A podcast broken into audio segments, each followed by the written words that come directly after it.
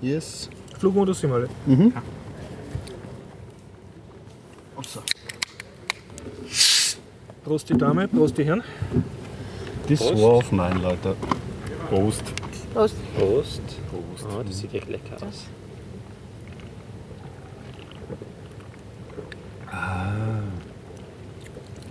Salzig köstlich. Das ist ein Naturaler. Und willkommen beim Biertaucher Podcast 263. Wir schreiben den 5. Juli 2016. Wir befinden uns in einem kleinen Innenhof des AKH, alten AKH Wiens.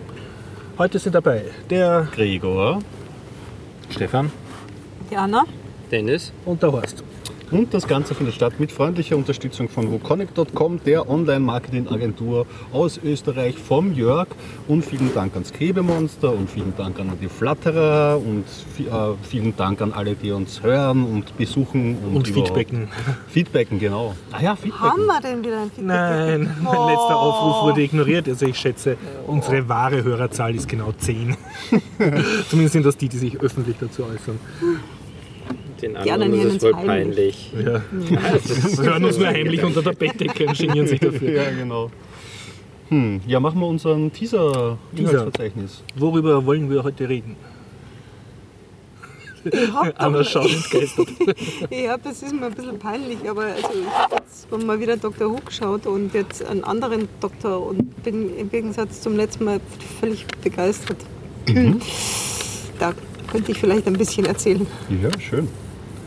Über unsere Bundespräsidentenwahl. Ja, muss wohl sein. Wir sind wohl dazu gedrungen. Ja, ich erzähle ähm, über das Spiel This War of Mine und ich glaube, ich habe euch noch nicht erzählt über das Spiel Evoland, oder? Habe ich euch da schon was erzählt? Ah, recht, Nicht erzähl es aber sicher, dann ja. nochmal. Ich kann ein bisschen aus dem Kursleben erzählen.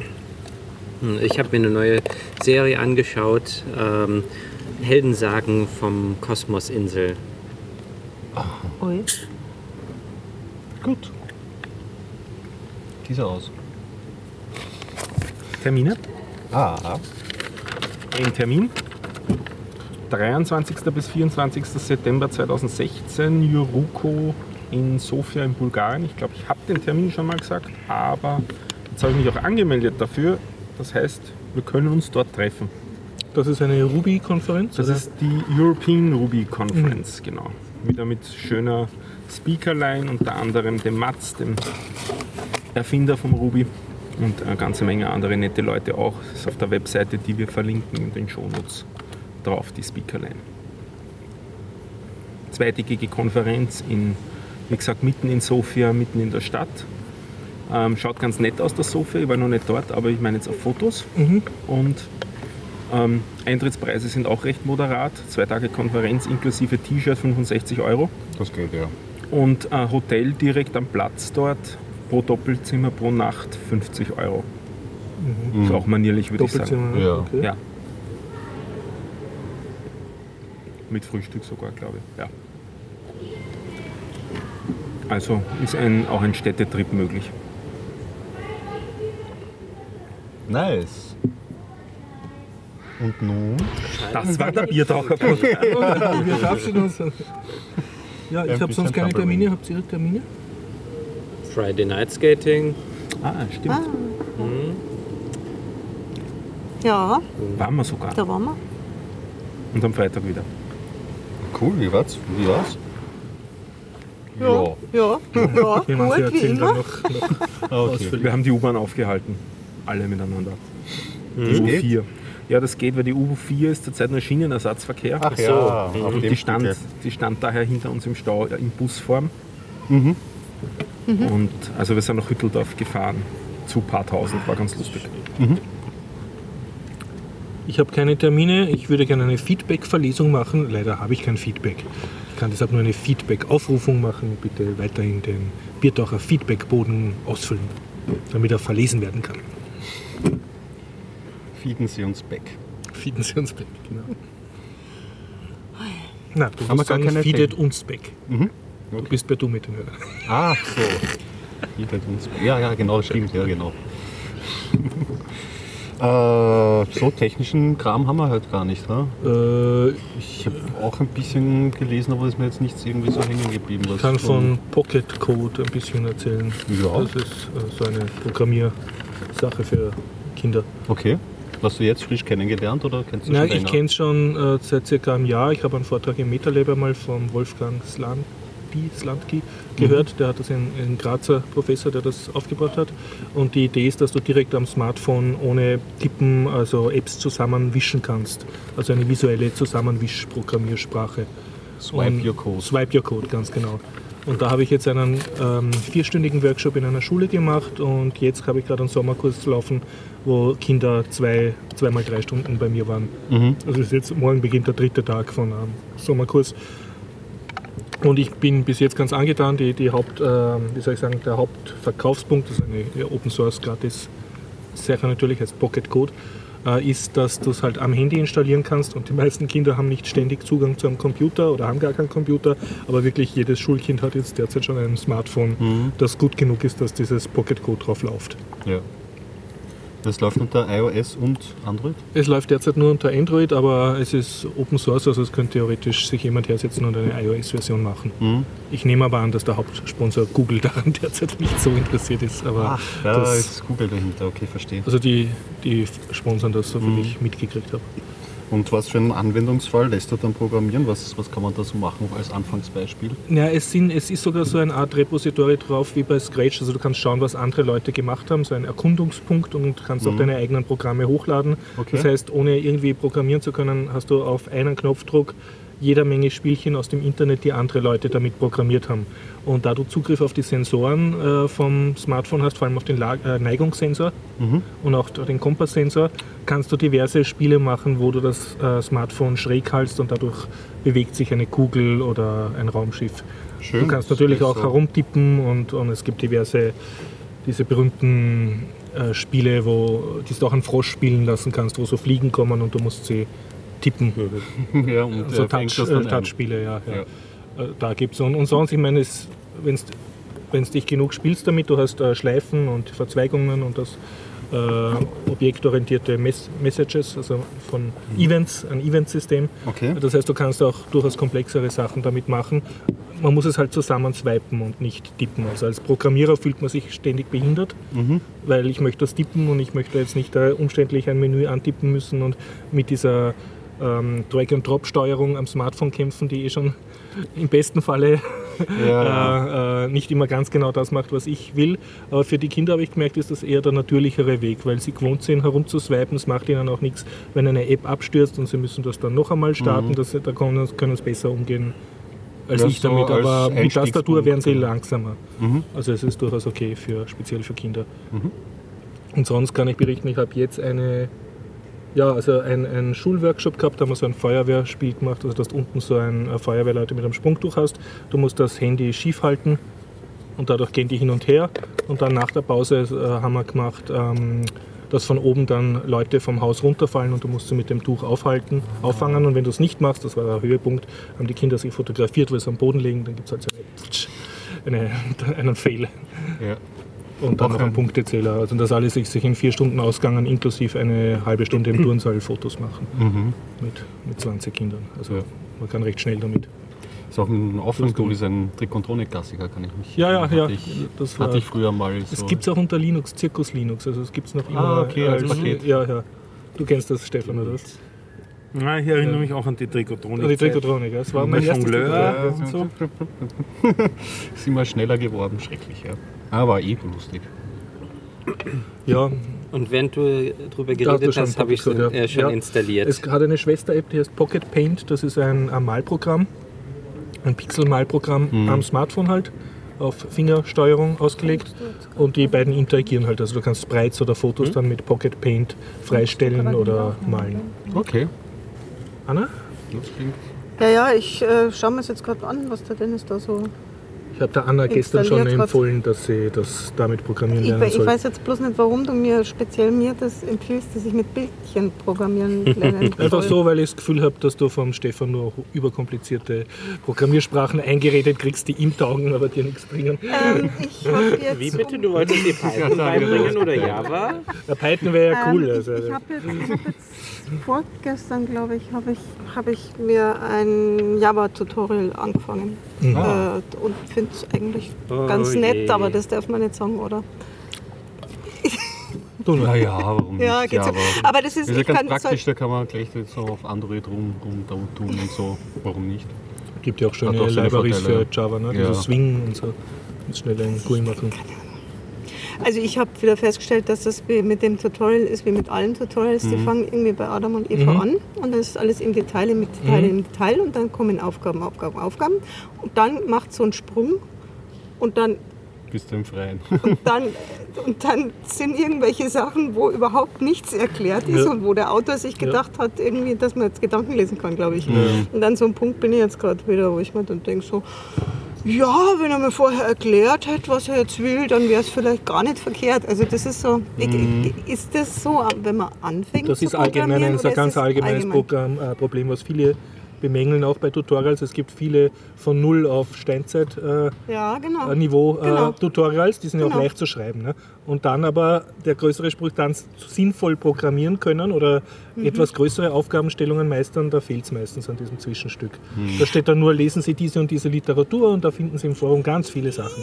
Ja, so, so ist es noch nicht einmal. Das ist ein und dasselbe Tutorial, aber da habe ich das Gefühl, da fehlen irgendwie fünf Kapitel. Also, Mhm. naja, ja. gut. Äh, okay, egal.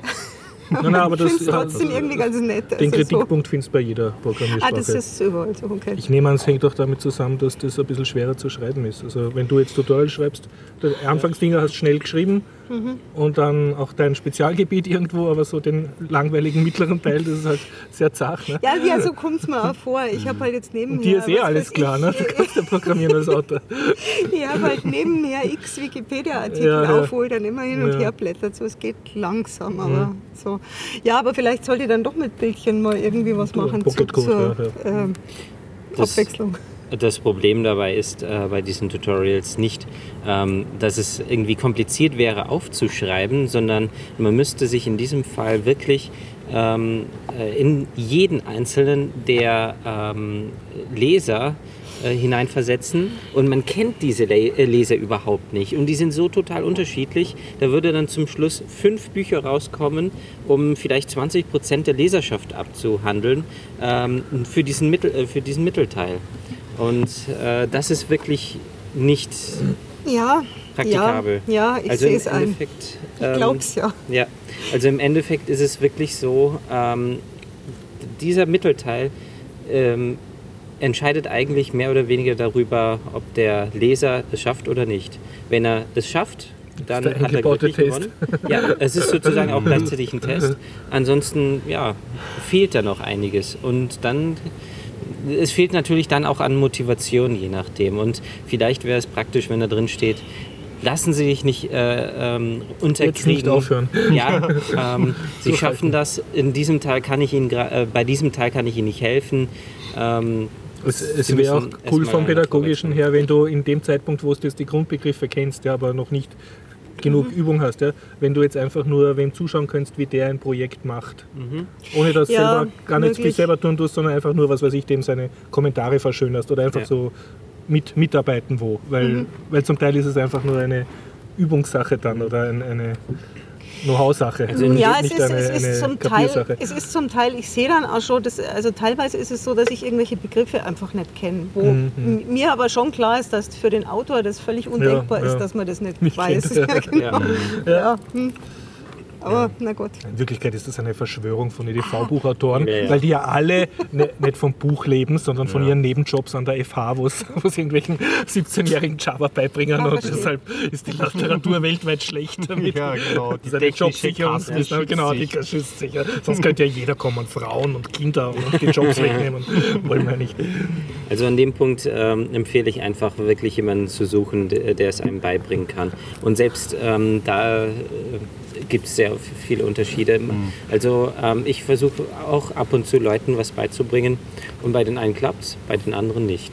Also das Ja, ist sehr unterschiedlich. Ja, es gibt halt verschiedene Lerntypen und Ja. verschiedene Arten, das zu vermitteln. Und Das Denk, also das Denkmuster ist auch ganz gravierend.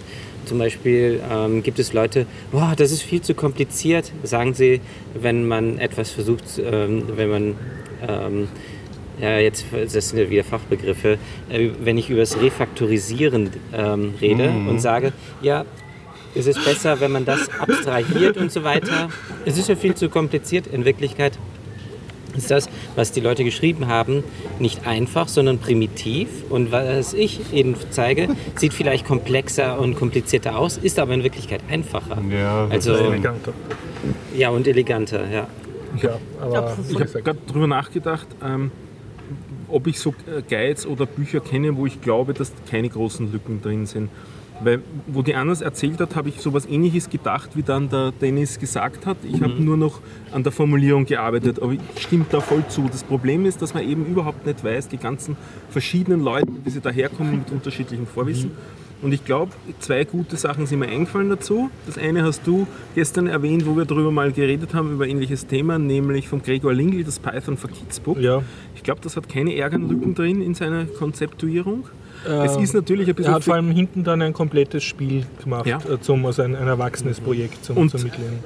Man, man darf sich nicht davon abhalten lassen, dass es for Kids heißt. Ich find, bin der Meinung, Ja, ich habe es als Erwachsener gelesen Erwachsene und fand es als. Erwachsener genauso okay. Es ist nicht so, dass er irgendwie einen in, in irgendeinem Dada. Sinne nicht Ja, ernst nehmen würde oder so, was man oft so for Kids Büchern unterstellt. Weil gerade Kinder soll man ja ernst nehmen. Und, Und er ist ja Mathematiklehrer, also alle seine Beispiele sind auch geometrisch sehr, sehr schön und Das, das eine, was mir einfällt, und das zweite, was mir einfällt, da bin ich zwar mit dem didaktischen Konzept vom Buch nicht Mhm. so begeistert gewesen, aber ich hatte wenigstens das Gefühl, dieses Ja.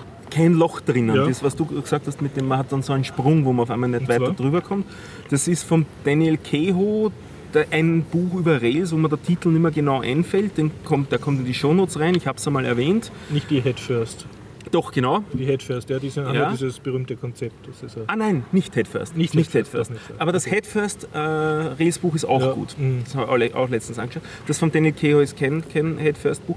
Das, da ist ganz interessant, dass das aus zwei Bänden besteht, wovon der erste Band überhaupt nicht ums Programmieren sich dreht, sondern um das Computer Thinking. Ja, und um das, ähm, dass man anstehen wird und um diese ganzen Sachen, die da so sich So, so. Lebensweisheiten. Also das finde das find ich, du, du hast mir es ja gegeben. Den ersten. Band, Genau, ja. den ersten Band. Und den finde ich schon schön. Der bringt nur praktisch nichts, finde ich. Ja, der zweite dann ist das Praktische. Weil, Der äh, erste ist ja Motivation und der zweite kannst auch ausdrucken und Eingebaut runterladen. Und im zweiten ist es dann praktisch. ja, Ja. Ja. Und, und ich, finde- glaube halt schon, noch, also, es geht einfach nicht in 50 Seiten sowas. Das ist halt echt viel. Und das versuchen so Tut- Tutorials sehr oft so, so schnell sie da in einer schaust Stunde. Ja, genau. Ja, sie, also nicht. es kommt dann auch irgendwie so, man- manchmal so Sachen wie, das wird dann später erklärt und die Erklärung besteht Ja, halt dann darin, ja. in einem einzigen Satz, wo man denkt, ja, naja, ein zweiter Satz Und nun? vielleicht Ja. noch. Ma- Macht er aber im, Also das Kehoe im zweiten Band nicht, gibt er noch nicht. den zweiten Band. Okay, ja, gut. Also ich fand den ersten Band tatsächlich gut, aber für, für also äh, recht abstrakt. Es ist auch wieder so ein bisschen das Problem, was du vorher gesagt hast, mit dem für Real World Project ist es ein bisschen komisch, was er dann macht. Also Mhm. ich würde alles ein bisschen anders machen als er, aber dadurch schafft er eben es ohne Lücken zu machen Mhm. und sonst wäre es nur mehr doppelt so viel. Das, Okay. der zweite Band ist, der erste sind glaube ich 120 oder 140 Seiten, der zweite sind über 300, das ist schon Okay. mal Das heißt, er hat sich für seinen Lösungsweg ein Problem ausgedacht. Ne? äh, äh, er, nein, er hat sich für sein Problem einen Lösungsweg ausgedacht, der sehr unkonventionell ist. Okay, ja. Gerade eben für das Rails, was er erklärt, verzichtet er auf den Einsatz der Datenbank. Und das ist was total Ungewöhnliches. Das klingt wirklich komisch. Ne? Das ist komisch. Ja. Und Andererseits, äh, also das ist was, was ich tatsächlich noch, noch überhaupt nicht gefunden habe zu irgendeiner Programmiersprache, so ein komplettes, einfach mal so ein komplettes, was auch immer, Projekt durchzugehen anhand von einzelnen Schritten. Also was ich bisher gefunden habe, das ist immer so, das sind entweder so einzelne abstrakte Übungsgeschichten, was die nicht, nicht Da irgendwie gibt es auf miteinander YouTube so Programmierer, die, die machen so eine Art Tagebuch, YouTube-Tagebücher, wie so Spiel Oder- programmieren über mehrere Monate hinweg. Ah, stimmt halt, gell? Ja mei, ist das so was Unwürdiges.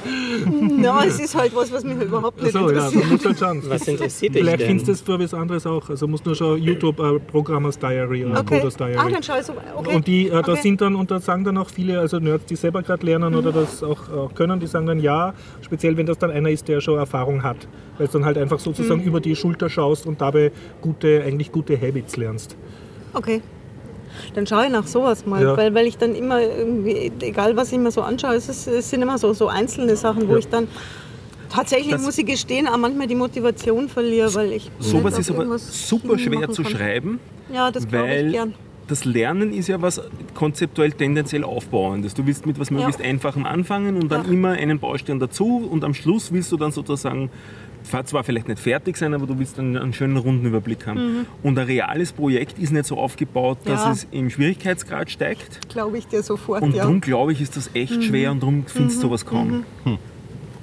Ja, das ist so meine Idealvorstellung von, was ich mir so wünschen würde an Tutorial. Aber gut, ich nehme auch das, Das- was da ist. Das Programming Phoenix Book, was ich gerade gelesen habe, ist ziemlich, das ist, das braucht zwei Projekte dafür, was ja auch schon okay, Okay. ist. Aber es ist definitiv nicht lustig am Anfang zu lesen, wenn man vorher keine andere Programmiersprache gelernt hat. Das schreiben sie einem explizit. Und daher schafft es das auch, weil es sozusagen Programmierkonzepte grundsätzlich einmal voraussetzt. Und dann kann man sozusagen ein Projekt zu, durchziehen Ah. und am Projekt dann Ah. die Spezifika dieser Sprache aufzeigen. Aber dann muss man die ganzen Sowas- Konzepte schon mal haben. Kenne ich ja noch nicht. Und das ist dann. Pocket Code. Ja, gut. gut. Viele Wege. Ja, ja so, so, so mosaikartig ja. aufbauen, halt sich immer wieder Ja. wo im Netzwerk ein Ding dazu. Aber was würde dich denn interessieren zu programmieren? Ja, Im Zweifelsfall immer irgendwas, was mit Stricken zu tun hat. Ja, es wird. Es gibt, Strickmaschinen-Simulator. Es gibt, nee, nee, noch gar nicht mal. Ähm, was mich interessieren würde, was es zwar online gibt, aber nie so, Mhm. wie ich mir das vorstelle. Es gibt zwei Arten, ähm, eine, eine Strickmuster aufzuschreiben, zwei Das du ja verschiedene. Und gezeigt, diese, ja. dieses Konvertieren, genau. Achso, ein Konverter, Ähm, der so von ein einem Konverter, aufs andere äh, übersetzen würde könnte. ich wahnsinnig gern Ah, schreiben. okay. so schön ein aufgehört. Das ist aber auch wirklich eine Ja. schöne Anfangsaufgabe. Da gibt es welche. und die sind nicht gut. Tatsächlich, und die machen mir alle nicht glücklich. Ne? Aha, ja, das wäre ich. Ich will widersprechen, ich glaube nicht, dass das eine schöne Anfangsaufgabe ist. Na, anfangs Nee, das nicht, ist aber es ist eine schöne Aufgabe, ja, aber schöne Anfangsaufgabe. Nein, aber das Ja. ist ja, sie wächst Das ja ist an Das ist das ist- Anna hat ist, Motivation. Also da glaube ich dann eher, dass Also- du wirklich auch programmieren lern, lernen wirst, weil du die Motivation hast, das Problem zu lösen. Bin immer gespannt, ob Also- mir nicht durchbeißt. Dafür müsste man erstmal lernen, was ein Lexer ist und ein, äh, wie heißt der andere? Parser. Parser, genau. Und ja, was, das ist wirklich schon harter Tobak. Ich, vielleicht frag brauchst du Regex dazu. Was? Wie bitte? Vielleicht brauchst du Regex dazu auch. Ja, man kann okay, es ja mal Regular einfach Expression machen. kann ich man kann muss ja nicht gleich das komplette lernen. super abbilden, sondern Also ich, kann ich einmal möchte ein bisschen einfache Dennis, Muster, weil ich habe mit Übersetzungen 13 und dann sich äh, langsam Programmieren gelernt, habe ich noch nicht einmal. Englisch können, geschweige Ja, denn. ja. Ja. Kommen da mit Aber um Parser und Flex und Regex. Ja, Ich wäre ja schon mal glücklich, wenn ich irgendwie sind ja Buchstabengruppen immer die gleichen, wenn ich denen mal irgendwelche Zeichen, abstrakten Zeichen Genau, zuordnen könnte oder so. Ich mit sowas sowas, anfangen wäre vielleicht genau. mal was. Zu Pocket Code. Ja, ja, gut. Sehr gut. Ja, Ähm, ich kann noch äh, erfreut berichten, dass die Version natürlich laufend abgedatet wird und sie hat seit einiger Zeit, was ich nicht so genau mitgekriegt habe, hat sie jetzt eine Physik-Engine drinnen für 2D-Physik. Ui. Und zwar relativ cool gemacht und heute hat ein Schüler von mir äh, damit schon herumgespielt und die erleichtert gewisse Dinge, was du in Spielen speziell brauchst oder in Simulationen, nämlich eine Kollisionsabfrage, die aber auch sinnvoll ist, also was du sagen kannst, äh, prallt was physikalisch ab und auch du hast einen, einen relativ einfachen Weg, eine Gravitation einzubauen, ohne besonders viele Variablen deklarieren zu müssen. Und heute hat ein, also muss ich sagen, das spricht auch für Pocket Code. Ich habe gestern drei Stunden vier Kinder gehabt, äh, Entschuldigung, äh, gestern drei Stunden Kinder gehabt, die Pocket Code gemacht haben. Da haben sie alle ein Spiel gemacht, was ich ihnen beigebracht habe. Eigentlich auch dieses, so ein Feuer, Feuerwehrspiel von dem Schulworkshop. Und heute haben wir das Spiel ein bisschen finalisiert und dann haben sie eigentlich ab der zweiten Stunde schon jeder in ihrem eigenen Spiel gebaut. Ohne mich allzu viel fragen zu müssen. Also ich habe es geschafft, mehrere Kinder gleichzeitig zu supporten. Und das ist für mich ein gutes Zeichen, spricht auch für Po- Pocket Code, dass Kinder relativ schnell, also jetzt sage ich nach netto vier Stunden, in der Lage sind, ihre eigenen Spielideen anfangen damit zu verwirklichen. Was, was, und sie schauen natürlich auch die Fertigen an und äh, lernen dann da und wischen da ein bisschen herum. Und das Coole war halt, dass der eine mit der Physik-Engine rumgemacht hat. Und wir haben dann so etwas gemacht, wo Kugeln herumfliegen. Also sie rollen eigentlich einmal nach unten, werden von der Schwerkraft angezogen und klackern aber gegeneinander, weil sie alle eine Masse haben. Und nachher haben wir so gemacht, wenn es die Kugel anstupst, dann kriegt es einen Zufallsschubs in eine Richtung und er hat sich so ein Fußballtor gemacht. Und jetzt werden wir morgen daraus so ein Zweispieler-Fußball- oder Eishockey-Spiel machen, halt mit realistischen Kugelkollisionen, also so eine Art Billard am Handy. Und das, das ist recht hübsch. Also spricht auch für Pocket Code, dass die sich da was gedacht haben bei den Befehlen. Das war es. Das muss ich auch mal ausprobieren. Du hast es ja jetzt schon am Handy. Ja, Ja, schon ihre Finger drin. Vielleicht für mich auch was nach, meinem, nach meiner Kotlin Experience. So ein bisschen Erholung oder was Wischi-Wischi. Ja, das hat Ja. mich nicht so, nicht so angefixt. Das Kotlin. Ja. Ja. Das wäre eigentlich auch die Idee. Eben, also meine Idee war, das, das zu lernen, um dann auch Android-Entwicklung Mhm, damit mhm. machen zu können. Und das hat mich nicht so wirklich Mhm, motiviert. Aber du hast doch letztes Mal vom Elixir erzählt. Ja, da bin ich noch dran. Und das hat aber jetzt keine direkte, also das hat keine direkte zur Android-Schnittstelle. Nein. Das, oh, das ist einfach intellektuelles reines Das ist, na, das ist ähnlich wie das, was ich sonst die meiste Zeit mache, so Mhm. wie Rails, also Web-Applikationsentwicklung, Okay, aber nicht Smartphone-Entwicklung. okay, okay. Und das Kotlin ist speziell Das ist sowas- für Android? Nein, aber hübscher als Java zu schreiben. Ah, okay. Aber eigentlich Weniger, Java dahinter liegt. Ja, die gleiche virtuelle Maschine Mhm. dahinter, darunter liegend Okay. und ähm, man spart sich eine Menge Boilerplate-Code zu schreiben, also so schablonenartigen Code, den man immer wieder schreibt, äh, sondern es macht mehr implizite Annahmen, sodass man weniger tippen muss Okay. Und hat weniger Klammern als Java, weil das einmal so ein Kritikpunkt an Java ist, die Klammern. Wobei mit die am wenigsten stören von dem Ganzen. Aber was war dann eigentlich das Schultermark halten deiner Liebe zu Kotlin? dass das äh, Handbuch, kein, was ich gelesen habe, kein Handbuch war, Mhm. sondern also das hat gestaubt. Das war Mhm. eher eine API-Beschreibung Mhm. und ähm, vollkommen trocken und Mhm. Strukturlos Lieblos. eigentlich, lieblos, ziemlich lieblos. Mhm. Das war im, im Großen und Ganzen, das ist die Dokumentation der Entwickler der Mhm. Sprache, die sie Mhm. für sich selbst geschrieben Ja, haben, um ja. einander zu schulen Mhm. und einander weiterzubringen hinsichtlich der Spezifikation. und So. Mhm. Und auch definitiv nicht anfängerfreundlich oder so. Also das, da ist Mhm. Java, glaube ich, noch netter am Anfang. Und sicher Python zum Beispiel viel netter. Ich kann übrigens noch was Technisches erzählen. Ich war bei einem Tech-Podcast eingeladen gestern. Wohl leibend, ja. Da hat mich einer angerufen und hat gesagt, ja, komm jetzt her, und bist eh schon zu spät dran. Ne? Und dann bin ich da hingerannt, voll verschwitzt und planlos angekommen, habe ur, ur viel äh, reden können über mich. Und die haben, niemand hat mich widersprochen, niemand hat reingeredet. Wow, das war geil. Es hätte sogar einen Knopf gegeben, wo, wenn andere geredet hätten, hätte ich sie so abdrehen können. War habe ich geträumt nachher. Ich will auch so einen Knopf für die ganze Welt. Und ja, und am Ja. Schluss wurde mir sogar angeboten, eine Publikumsbeleidigung hätte ich auch machen dürfen, aber da ich das Publikum nicht kannt habe, habe ich es dann bleiben lassen. Der heißt Aua Uff Code, der Podcast. so. Ja, wird von Stefan und Anna gemacht. Aber wir, ah, haben, ja, da war noch was. wir haben es eh nicht aufgenommen. Deshalb, deshalb war alles so schön. F null. Ach so, du hast mir einen leeren Link. Das ist nur ein leerer Link, ja. ja. Ja, ja, ja. Nur nicht so, ein, angeschaut. so eine Hülle Ja, für ist schon online, oder? Äh, nein, also noch nicht mit Shownotes, noch nicht Ah. offiziell. das übliche Thema. schreibst du nicht nur für einen Podcast Shownotes. Nein, Nein, aber in dem Fall äh, ta tatsächlich. Äh, Möchtest du nicht weil- Geschäft draus machen? Du sagst das einfach offizielle Shownote-Schreiberin für. Ich habe so den Eindruck, dass man als 20 Euro die Stunde. Shownote-Schreiber kein Geld kriegt.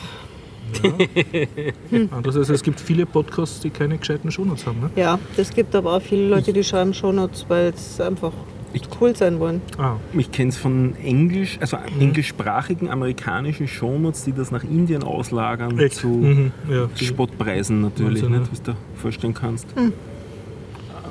Aber wird ja alles wegautomatisiert von dieser Google, Google Translate. Ich äh, hätte nichts Sprache dagegen, wenn das funktionieren täte. nicht? Wenn man da auf Ja, nicht Knöpfchen drückt und dann kommt der Text Bei raus. YouTube kann man sich ja anschauen, auch bei den Bierdacher Ja, aber äh, es- YouTube-Videos ist eher erheiter, Ja. erheiternd. Ich würde es aber ehrlich gesagt gar nicht so.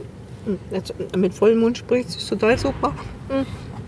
Ich würde es ehrlich gesagt eigentlich ganz nett finden, zu verschiedenen Themen Podcasts Shownotes zu schreiben, weil ich merke, dass ich mir damit durch wahnsinnig Befasst viel du dich dann Wissen intensiver mit dem aneignen ja, und ja. merken kann. Ja. Merke ich auch. Also beim, bei Nimmt schon was. arbeitet man es mehr auf, das Ja, Wissen. es ist wie, wie, wie, wie Mitschreiben in der Schule und nachher nochmal ins Ja, ist ja Schönschreiben. so. Da lernst du Ja, viel mehr, so. als wenn du nur in der Vorlesung sitzt. Ja. Mhm. Dass dich halt nochmal ordentlich damit befasst und gezwungen bist, was nachzuschauen, wenn du was nicht kapiert hast. Also, wie gesagt, Ja. gern. Also Our Uf Code ähm, hören. hören, Ja, hören, absolut hören. hören, ja. Wir haben ja schon bei österreichischen Podcastdienst. Ich habe jetzt ähm, zwei Folgen gehört, zwei ersten Folgen von einem Podcast, den mir der Stefan empfohlen hat, nämlich dem 3W6 Podcast. Und der geht über Genau. Da sind ähm, äh, das österreichische Podcast übers Rollenspiel. Ah, Drei ah jetzt kapiere ich auch 3 wie 6. Genau, richtig. Drei, drei Sechserwürfel gleichzeitig würfeln. Ja, richtig, genau. Oh, diese Insider. Und zwar, dass ich gleich noch reinnörden kann, nicht einen Würfel dreimal würfeln. Nein. Du musst dreimal gleichzeitig. Ja, ja, genau. Und sechsseitige Würfel. Sechsseitige, ja. Bin nämlich auch Wobei, ein man, man könnte es eigentlich schon nacheinander würfeln. Also das Das würde, es würde, gehen. auch gehen. Okay. Ja. Also es gibt wahrscheinlich ja, strenge ja, ja, ja, Regelungen, aber so ja. deep bin ich ja auch nicht drinnen. Und die ersten zwei Folgen sind draußen, den kann ich empfehlen. Eines, das ist ganz interessant, da reden sie über einen Austrian Superheroes Rollenspiel. Da geht es um österreichische Superhelden in diesem Rollenspielsystem. Knettenmann oder, oder? Naja, das sind ja eher so aus der Sagenwelt halt Ah, okay, irgendwie ja. und so. Also da werden welche genommen. Das ist ganz praktisch. Und was mich halt hoffnungsfroh stimmt, und darin geht es in diesen. Ähm, Entschuldigung, Entschuldigung, ich muss nur noch. Du hast jetzt wirklich österreichisch und Superhelden in einem Satz gesagt. gell? Tja, aus, ausgehend, ja, sogar noch in, in Englisch. Klagenfurt, Lindwurm, da der Drachentöter und so. Haben wir schon in der Geschichte, nicht? Und ist noch gar nicht so lang her. Ja. ja, ja, ja. Der Zweifel klingt durch. Ich kann nicht sogar. Und der Drache ist auch wirklich tot. Ne? Ja. Was mich auf jeden Fall sehr positiv stimmt bei dem Podcast, dass sie sich konzentrieren wollen auf erzählerische ähm, Rollenspiele. Also weniger die Rollenspiele, wo man halt ähm, Kämpft. gegen kämpft und wo sich die Leute ausfuchsen, wo sie ableveln wollen und was sie irgendwelche Fertigkeiten und was sie jetzt irgendwie, also weniger, die- was mir ja auch nicht liegt, sondern sich wirklich auf diese ähm, Spiele konzentrieren, wo man sich gegenseitig eine Geschichte erzählt, beziehungsweise gemeinsam eine Geschichte entwickelt. Narrativ fokussiert. Ja, genau, narrative, genau, richtig narrativ fokussiert, ist gut umschrieben.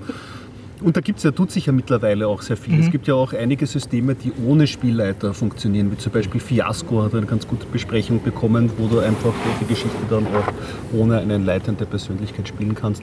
Und ja, ich bin sehr gespannt, wie sich die nächsten Folgen entwickeln und worüber sie da erzählen werden.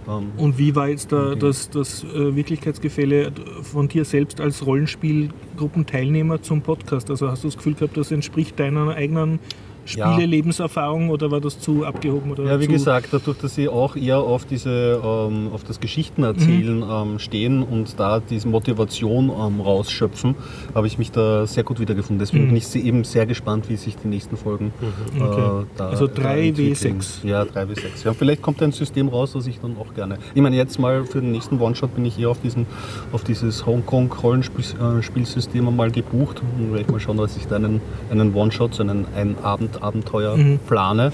Aber ja, gesagt, mal schauen. War das jetzt eine Hörempfehlung? Ja, definitiv eine Hörempfehlung. Die beiden reden sehr angenehm.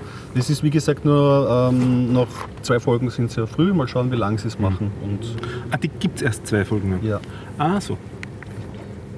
Stefan, du hast gestern noch einen Podcast empfohlen, den habe ich gleich angefangen zu hören übrigens.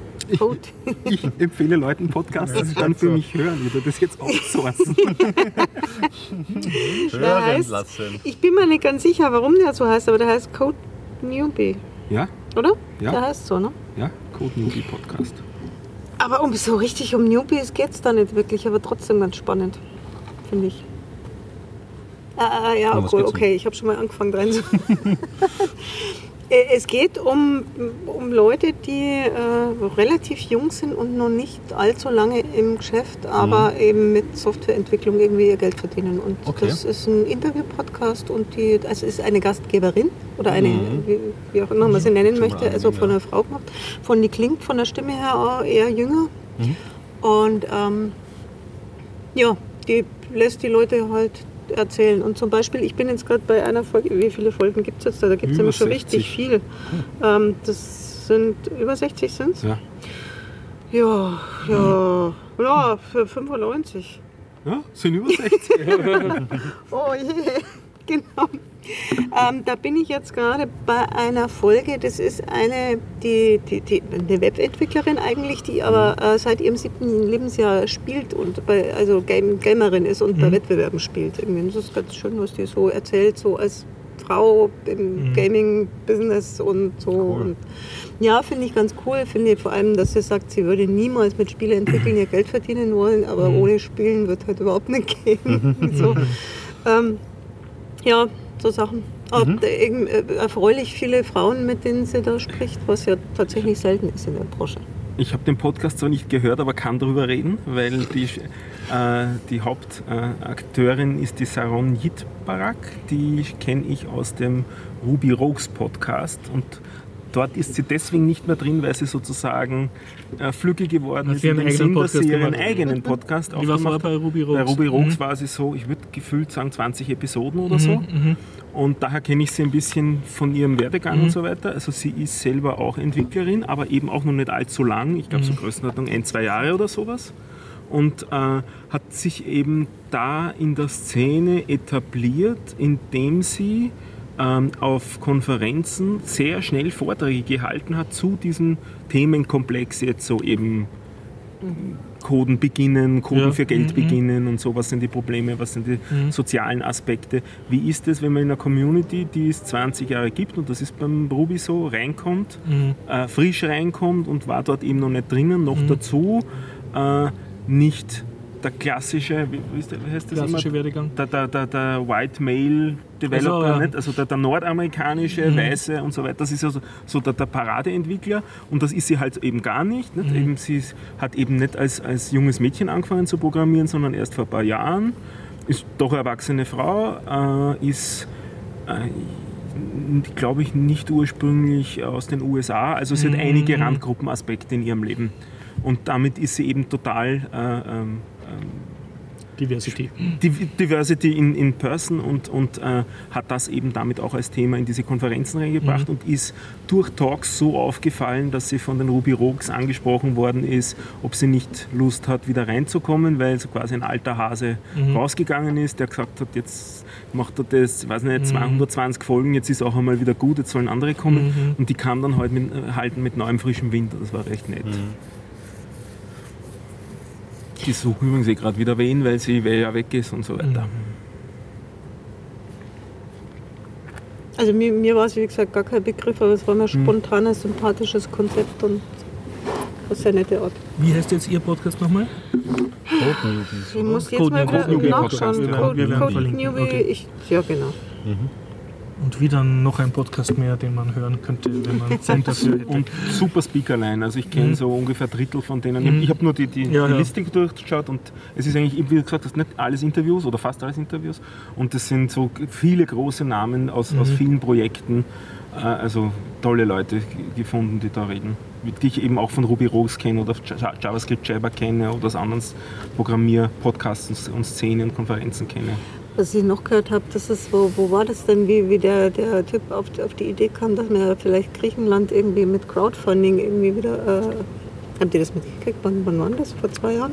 Das war schon länger her, ja. Das war Crowdfunding. Diese Ja, Crowdfunding. die Schulden, Schulden, ja. ja. Genau, und die war dann und, und, und, und dem, dem, dem über, über wen ging das? Über Crowdfunding bei? Das war Indigo. Bei, bei so Indiegogo, ja. genau. Und da hat sich jemand von Indiegogo, die in diesem Emergency-Team drin war, weil Mhm. denen ist erstmal alles zusammengebrochen und die erzählt halt dann so irgendwie, wie sie das dann irgendwie so aufgefangen haben, Mhm. die Geschichte und fand ich auch ganz schön. Ja, So, also finde ich ganz spannend, Kann wenn sie so von war Leuten so, auch die bei der ersten Runde habe ich zumindest mitgemacht bei diesem Hm? Griechenland ähm. Ja, und Indiegogo war dann ein bisschen erledigt, ein bisschen erschlagen von den, äh, Mhm. weil sie nicht damit gerechnet haben, dass da so viele Zugriffe. Na, die wussten, die haben erst überhaupt nicht verstanden, warum sie plötzlich so viel äh, Traffic haben. Traffic haben. Mhm. Ja, das kann man schon einschlagen. Die, ja, genau. Und die erzählt hat also ein bisschen, wie das da so war und was sie dann gemacht haben, dass sie Mhm. dann irgendwie nicht völlig verstorben sind. ja. Mag jemand das Thema Politik behandeln? Weil du gesagt hast, Präsidentenwahl sollte man machen. Ähm, wir hatten ein Erkenntnis des Verfassungsgerichtshofes nach einem Einspruch durch Hans-Christian Strache. Hans-Christian Strache in Personam und dem Einspruch wurde auch stattgegeben, insofern, dass jetzt die Stichwahl der Bundespräsidentenwahl in Österreich wiederholt wird. Der Termin steht seit gestern oder heute auch fest, 3. Oktober. Ähm, ich habe das sehr interessant gefunden. Einerseits, äh, zufällig habe ich äh, das mitgekriegt, dass das jetzt dann veröffentlicht wird in ein paar Minuten. Das war so um die Mittagszeit vor ein paar Tagen. Habe mir das angehört im Fernsehen, weil das live übertragen worden ist, so quasi als Pressekonferenz. Habe mich einmal sehr überrascht, dass ich das eigentlich alles verstanden habe, was da gesagt worden ist. Also so schlimm war das Juristendeutsch gar nicht. Und das war für mich eigentlich auch recht nachvollziehbar und schlüssig, was sie da so gesagt haben. Die Argumentation war im Großen und Ganzen. Es konnte zwar nicht nachgewiesen werden, dass irgendjemand ähm, irgendwo einen Betrug begangen hat, aber es wurden viele Vergehen begangen im Sinne der, der. Ordnung. Also man hat sich nicht an die Vorschriften gehalten und dadurch wäre es möglich gewesen, dass äh, Betrug begangen worden wäre. Aber wie gesagt, eben man weiß nicht, man kann es niemandem nachweisen und es gibt keine klaren Indizien, dass jemand das getan hätte. Und ähm, das Ausmaß der Stimmen, die quasi jetzt von diesem Verdacht, unter diesem Verdacht stünden, dass sie beeinflusst hätten werden können oder verändert hätten werden können, ist in der Größenordnung um 70.000. Und die Differenz zwischen den beiden War 30.000. war so irgendwas mit ein, ein, in einer 30.000er Zahl. Das heißt, das ginge sich aus, nicht? Äh, weil eigentlich hätten die ja quasi nur 15.000 vom einen zum anderen wechseln müssen und das wäre schon, nicht? Aber es sind 70.000 Stimmen quasi mit, in diesem, mit diesem Verdacht behaftet und damit kann nicht ausgeschlossen werden, dass ein anderes Ergebnis möglich gewesen wäre.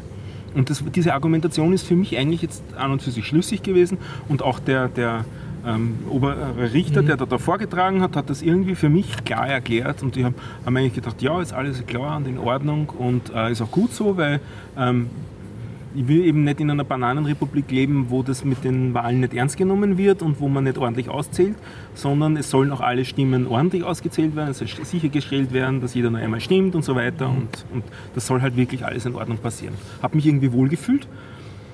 Fuzzy warm Feeling, okay, gehen wir halt nochmal wählen und äh, äh, hauen wir noch ein paar Millionen raus. Auch wenn ich es gefühlt auch als merkwürdig empfunden habe, dass jetzt in der äh, Übergangszeit bis zum, zum Ergebnis bzw. zur nächsten Angelobung dann jetzt ja der alte Bundespräsident weit nicht mehr in? Amt sein wird, sondern das wird übernommen von einem, von einem Präsidialkomitee. Das besteht aus den drei äh, Nationalratspräsidenten, von denen zufälligerweise einer äh, der Kandidat ist. Was für mich gef- der, der, der Hofer ist, genau. Und das war für mich ein, eigentlich ein, ein komisches Ding und eigentlich eine, eine, ein, ein, ein, eine Befangenheit im Ja. Da habe ich gedacht, das ist ja eigentlich nicht in Ordnung. Und dann habe ich interessant eben verfolgt in der, in der Laufe der Woche die Diskussionen darüber, dass manche gesagt haben, was regt sich auf? Es hätte ja doch genauso auch sein können, dass da je ein Kandidat zum zweiten Mal antritt, dann ist der ja auch die ganze Zeit vorher Präsident. Natürlich mit dem Unterschied, dass er gewählt worden ist vom Volk. Aber auf der anderen Seite, die sind zwar nicht vom Volk direkt gewählt, aber sie sind legitim, dieses Präsidium, weil sie sind ja gemäß des Gesetzes, das eben bestimmt, während dieser Übergangszeit hat dieses Präsidi- Präsidium das zu sein. Also es ist nichts Unrecht daran. Das war mir das eine interessante Argument.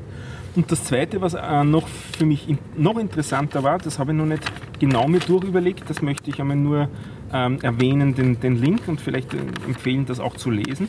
Es gibt heute im Kurier einen Artikel von einem Anwalt namens Noll, den ich nicht weiter sonst kenne, der meint, diese Aufhebung widerspricht der Verfassung. Und das fand ich recht interessant und dann habe ich mal angefangen, da zu lesen. Und äh, er sagt, es ist nämlich ganz interessant, dass sich da der Verfassungsgerichtshof nicht an die Verfassung hält und hat dann explizit daraus zitiert. Es ist nämlich nicht so, dass aufgrund eines Verdachtes, dass eine, äh, eine Stimme nicht richtig ausgezählt Ja. worden wäre, es zu einer Aufhebung kommen kann, sondern nur wenn belegt ist, dass äh, betrogen worden ist oder falsch ausgezählt worden ist. Und das konnte eben nicht nachgewiesen Das ist werden. jetzt aber schwer für den Null, weil da müsste jetzt praktisch äh, zum obersten Verfassungsgerichtshof gehen, der gerade ja das entschieden hat. Ne? Selbstverständlich. Ja. Es geht ihm, glaube ich, auch jetzt nicht darum, diese, diese Sache Ja. aufzuheben, sondern eher, dass man das Ganze wieder ein bisschen äh, in Diskussion bringt, Ja. darüber nachdenkt und so weiter. Also ich finde das jetzt echt spannend. Für mich ist sind das ein paar neue Seiten an der Demokratie, die ich mir noch nicht genau angeschaut habe. Wenn ich ehrlich bin, ich habe auch noch nie in die Verfassung reingeschaut. Was irgendwie, nicht auf der einen Seite bin ich urfroh, nicht Demokratie und Verfassung und alles in Ordnung und so was ist Wir weiter. leben ja im Rechtsstaat. Und ich habe noch nicht einmal reingeschaut. und ich weiß nicht, wie es euch geht, ob es bei euch das Gleiche ist. Ob, äh, gut, ihr, ihr zwei habt quasi keine Verfassung, aber ihr habt ein Grundgesetz, nicht? Also habt ihr das Grund... Ja, aber bei Bayern haben wir schon Verfassung. Oh gut, na gut, ja, ja. ja. Der freie Staat, der hat natürlich. Ja, Ja, Für den tatsächlich. gilt ja auch das Grundgesetz ja auch ja. nicht. ja. Was ist das überhaupt? Nicht? Ja. Aber äh, habt ihr in die reingeschaut? Nicht? Ja, wir mussten in der Schule. Tatsächlich. Ja, tatsächlich. Mu- Das habt, habt ihr auch? Nein, ich bin aus Ja, Ja, ja, nein, habt Nein, ihr das nein. in der Schule behandelt, das meine ich. für einem Die? Verfassung wurde schon vielleicht einmal erklärt, dass Aber- das gibt. ja, aber so wir sind richtig, nicht, gell? sicher nicht rausgelesen. Sozialkunde heißt das. Sozialkunde, okay. bei uns Politik Hätten wir auch gehabt in Ja, Geschichte das und Sozialkunde. Die haben auch ein nicht mehr. Ha, ha, haben wir auch nur acht Jahre gehabt, Geschichte und Sozialkunde. nicht, Ja, ich weiß ich habe das Maturieren, immer noch der Geschichte, so war Ach so, immer Geschichte und Sozialkunde wird das geführt. Vor, vor zehn Jahren schon. Und eigentlich hättest du, so wie ich, auch ein Jahr politische Bildung haben müssen. Na, die war doch immer Freifach, oder? Nein. Die ist verpflichtend. Bei mir war sie verpflichtend. Ich glaube, na, bei mir war das Freifach, Aha, wenn überhaupt. war das auch nicht gleich. Genau, politische Bildung habe ich, wenn überhaupt, dann nur ganz kurz mal in der Zivildiener-Ausbildung Ja, ja, da, da bekommen. kriegt man es. Stimmt dann zu sagen. Aber das hat eigentlich, war eigentlich das wenig mehr Bestand als ein Ausflug ins Parlament, was eh auch spannend war. Ich glaube, bei mir war es mit 10, also erste AHS, dass es verpflichtend war, politische Bildung. Was ich ganz spannend finde, es ist im, im Sektor 5 arbeitet eine, die hat sich tatsächlich den ganzen Prozess gegeben. Die saß da jeden, jede, jeden Und? Verhandlungstag drin und hat sich das angeschaut, einfach aus Interesse. Und die hat so ein bisschen erzählt und was für mich jetzt da ankam, war sehr viel, dass, dass da sehr viel mit, mit Gleichgültigkeit gehandelt wurde und mit ähm, tatsächlich sich über Verordnungen hinwegsetzen, aber es kam nie so rüber oder zumindest hat also sie hat es auch nie so empfunden, dass da irgendwas falsch ausgezählt wurde, sondern dass die Leute sich das Leben halt einfacher gemacht haben Ja. beim Auszählen. So. Also ich mein, explizite Verfehlungen waren, dass Leute damit beauftragt wurden, die an und für sich nicht dafür vorgesehen sind und diese bei dieser Auszählung nicht beaufsichtigt worden sind. Zum Die- Teil, weil die Und da kommt ja diese Beisetzer nicht kommen sind und Ja. so ne? Ja. ja, Das Lustige ist ja auch, dass das Innenministerium abgewatscht worden ist vom, äh, vom Verfassungsgerichtshof, weil seit 30 Jahren die Wahlergebnisse vor 17 Uhr schon Ja. an die Medien weitergegeben Wo sich werden. das Innenministerium damit gerechtfertigt hat, dass es angeblich eine, äh, eine Erklärung aller Parteien gemeinschaftlich Mhm. gegeben hätte, wo man übereingekommen wäre, dass, das, dass man das doch machen will, wenn Dazu man das muss haben ich auch will. als Nicht-Jurist sagen, das hat keinen. Verfassungsrang. Was hat, und was hat das, ja, wie Ja. kann sowas eigentlich überhaupt passieren? Das ist so, wie wenn, ich, wenn der Stefan und Wir die Anna und ich uns jetzt einigen, dass, die, dass die Schwerkraft hier nicht gilt beim Ja, Kirchhofer genau. Podcast. Ne? Das ist leider nicht. Aber Gesetze sind eben keine Schwerkraft, wie man daraus auch wieder sieht. Ja. Ich hoffe, die Lehren wurden gezogen und wir werden so eine Wiederholung in, in Zukunft nicht mehr durchführen müssen, sondern da wird das Prozedere jetzt so geändert. genau. ist. Ja, ja, das ist die Hoffnung, oder? Ich meine, mehr kann man. naja. Du glaubst, Ernsthaft? das, ja. Ha- Hast du das Gefühl, dass dadurch was besser wird jetzt? Naja, ich glaube, wenn die FPÖ jetzt einmal den Schmäh da gemacht hat mit Widerrufen und es wird wird dann noch Mode einmal so gemacht, ja. dann wird es Mode anzufechten. Ich meine, dann, Das fürchte ich auch, dass das kommen wird. Also das was, was ich, ich mir nicht. halt so denke, ist vor allem wird jetzt einfach nochmal gewählt werden. Das ist jetzt Ja. nochmal Zeit für Wahlwerbung. Ne? Also jetzt kann Das man ist natürlich. nervig. Das ist halt, nervig. Ja, mei. ähm, ich, ja, na, es ist wirklich nervig. Jammern wir auf hohem man weiß es, weil, gibt man weiß Länder, es wo nicht weil die wird. die so knapp ausgegangen. Naja, das kann man immer sagen, aber trotzdem, weiß es dass nicht, da ne? wieder Wahl gekämpft Mal schauen wir mal, wie der Schauen Wahlkampf wird. Ja. Na, also ich finde es, ich find's, also gefühlt finde ich es noch immer besser, dass jetzt es wieder gewählt wird. Ja, auf jeden Fall, weil wenn diese Vorzeichen so stehen, also ist es schlimmer als ein, dann einen Bundespräsident im Zweifel zu haben, der dann immer so von der FPÖ dann angreifbar wird, weil Ja. sie sagen, wir wurden um einen Wahlsieg bedroht. Ja, ja. Also ist das eigentlich eh der einzig gangbare Weg. Dann äh, deklariere ich mich implizit politisch wieder ganz klar, was man halt überhaupt nicht taugt, ist, wenn dann der eine von den beiden Kandidaten in Aussicht stellt, äh, dass doch auch, wenn er gewählt würde, er sich dafür einsetzen wird, dass es in Österreich eine Abstimmung gibt, analog zur britischen Brexit-Abstimmung. Exit. Die Exit-Abstimmung. Ja, und das, nachdem er gesehen hat, was mit dieser. Brexit-Abstimmung passiert ist. Das hauptsächlich, was bisher passiert ist, ist eine gewaltige Destabilisierung. Und ähm, nachdem Sie jetzt erst das erwähnt habt, da habe ich das erste Mal dran gedacht mit dem, mit dem Retten von Griechenland. Ich weiß nicht, ich ich kann diese Zahlen alle nicht wirklich nachvollziehen, aber es wurde behauptet, dass durch die Aktienkursveränderung nach der. Wahl das 50-fache an Aktienwert Immer 50 vernichtet worden wäre gegenüber dem, was für die Rettung Griechenlands notwendig gewesen wäre. Ob das alles, diese Vergleiche, aber Geld ist da vernichtet worden. Nicht? Brexit, das regt mich auch auf. Also es hat mich die letzten, äh, seit, der, seit der Abstimmung wirklich beschäftigt. Ich lese jeden Tag über Brexit. Ich habe mich noch, glaube ich, noch gefühltermaßen noch nie so gut ausgekannt in der englischen Politik. Und es ist ja auch wirklich ein Drama, was sich da abspielt. Ich meine, dieser Boris Johnson beispielsweise, der so ein Kopf der, äh, dieser Kampagne war, der schon vorher gearbeitet hat als Korrespondent in Brüssel und dann halt immer auch schon gegen die EU als EU-Skeptiker geschrieben hat.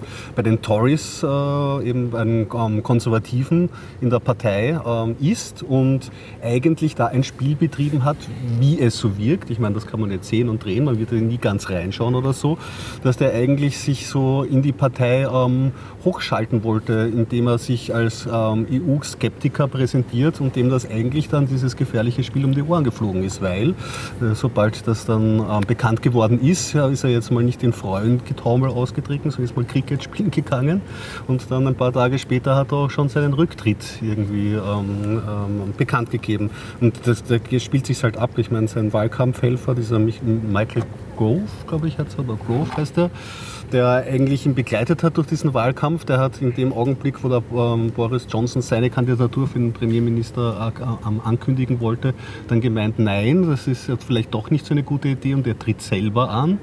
Und auf der Labour-Partei schaut es ja auch nicht besser aus. Da gibt es diesen Jeremy Corbyn, der ähm, ein sehr linker Kandidat ist, aber der ähm, diesen EU-Wahlkampf äh, irgendwie halbherzig geführt hat und eigentlich jetzt von den, ähm, wo sehr viele Minister ausge, ähm, ähm, zurückgetreten sind und eigentlich keinen Rückhalt mehr hat, aber sie finden halt auch zu keiner Position. Und obendrein gibt es ja noch diesen ähm, Nigel Farage, äh, Farage Der ist auch zurückgetreten ist. Ja, richtig. Was ja auch eine bizarre Persönlichkeit ist.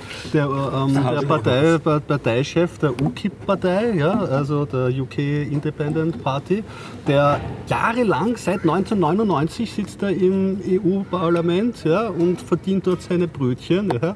Also er hat auch über sich selber gemeint, er ist irgendwie, kommt er sich vor wie ein Truthahn, der irgendwie für Weihnachten Werbung macht oder so. Und jetzt ähm, in dem Augenblick, also er hat sich natürlich hat man noch ausgerufen, oh, großer Independence Day. Ja.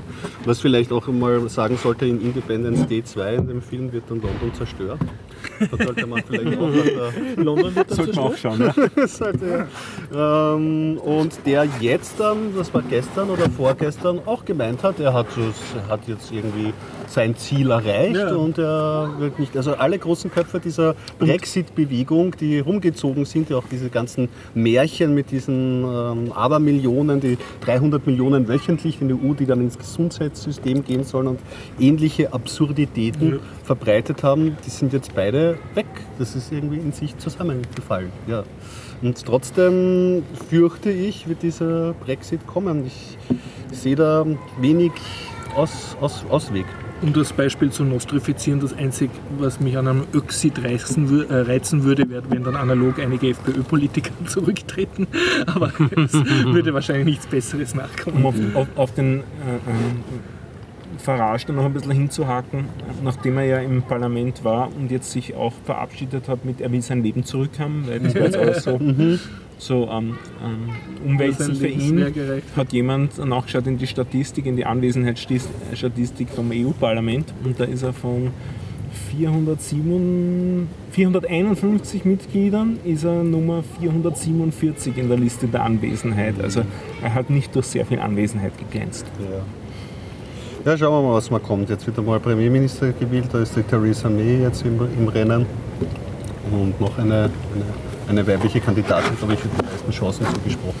Ich habe es Ich hoffe vielleicht, also es gibt ja auch so die Möglichkeit, wie so ein Szenario eingeführt wird, dass Schottland dann ein Veto ähm, einlegt, was jetzt auch rechtlich nicht bindend wäre. Ich meine, man muss sagen, dieses ist auch nur ein Referendum, das ähm, beratenden Charakter hat, auch nicht bindend ist. Natürlich wäre es ein ziemlicher ähm, parteipolitischer Selbstmord, den Volkswillen da zu ignorieren.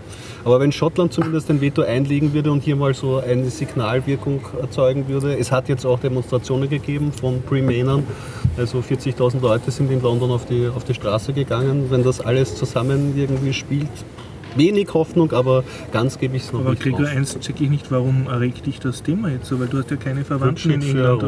Oder, Es ist einfach, Äh, ich so, aber wa- warst du jetzt in einer äh, Zeitungsblase oder politikintensiven Nein, das war, ich fand, ich, mich hat das irgendwie erschüttert, dass die Abstimmung echt dagegen ausgegangen ist. So was im Vorfeld so, es wird Also knapp, dich hat das als Europäer bewegt sozusagen. Mhm. definitiv. Und du fühlst dich jetzt Also eigentlich als Europäer sozusagen davon tangiert. Ich empfehle, also Ja. ich finde das wahnsinnigen Rückschritt. Mhm. Also Mhm. sehr Okay. Rückschritt. Ja, ist so. Ja, es regt mich wirklich verhältnismäßig. hat mich das. äh, Politische Leidenschaft, hat mich ja.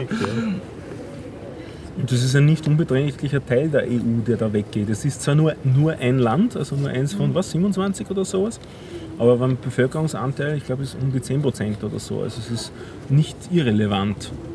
Äh, Wirtschaftsleistung ist auch überdurchschnittlich gegenüber der EU als Ganzem. Also da ginge einiges verloren schon. Nicht?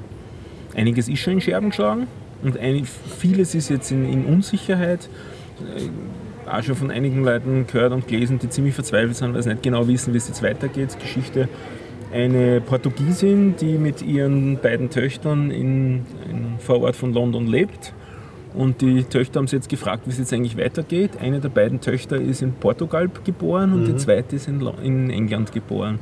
Und wie ist das jetzt? Müssen sie jetzt getrennt werden und so weiter? Und wo, wo, wo kann man überhaupt hin und so? Nicht? Also wenn das nicht mehr EU ist, gibt es keine Aufenthaltsberechtigung mehr und wie sich das alles weiterentwickelt, ist vollkommen unklar. Und das hängt eben an diesem äh, an diesem Paragraph 50 da, ob, ob der gezogen wird oder nicht gezogen wird. Automatisch passiert nichts und die EU, EU selber kann eigentlich auch nichts tun. Also es kann nur das Land selber diesen Austritt aufgrund dieses Paragraphen von dem Vertrag, ähm, was war das? Äh, Also ein Land kann nicht hinausgeworfen werden von An anderen, und für sondern nur sich eigentlich selber einen nicht. Austritt Ja. beschließen. Ja. Und das ist ja auch so ein bisschen ein taktisches Spiel, weil natürlich würden jetzt äh, die Engländer gerne schon Vorgespräche führen, informelle, um zu schauen, was auf sie zukommt. Und die EU hat aber diese Position bis jetzt. Nein, zuerst wird einmal beantragt, dass ihr austreten wollt. England. Ja, genau. Und, dann können wir über die Bedingungen sprechen. Ja. Ich verstehe auch, dass man Klarheit von Seiten der EU haben will, aber ich habe es dann teilweise schon ein bisschen lächerlich gefunden, zu sagen, ja, und am Dienstag muss spätestens das kommen. Ja, und das das war das Statement noch am. Sonntag. Ja. Das, ist, das ist alles surreal dann. Das hat aber damit zu tun, dass Ja, das die EU das will. Ja, ja. So schnell wie möglich. Jetzt- Sie wollen diesen Präzedenzfall Ja. haben und sie wollen verbrannte Erde Ja, haben. ja. Und, Und in äh, wessen Interesse kann das wirklich sein? Verbrannte Erde.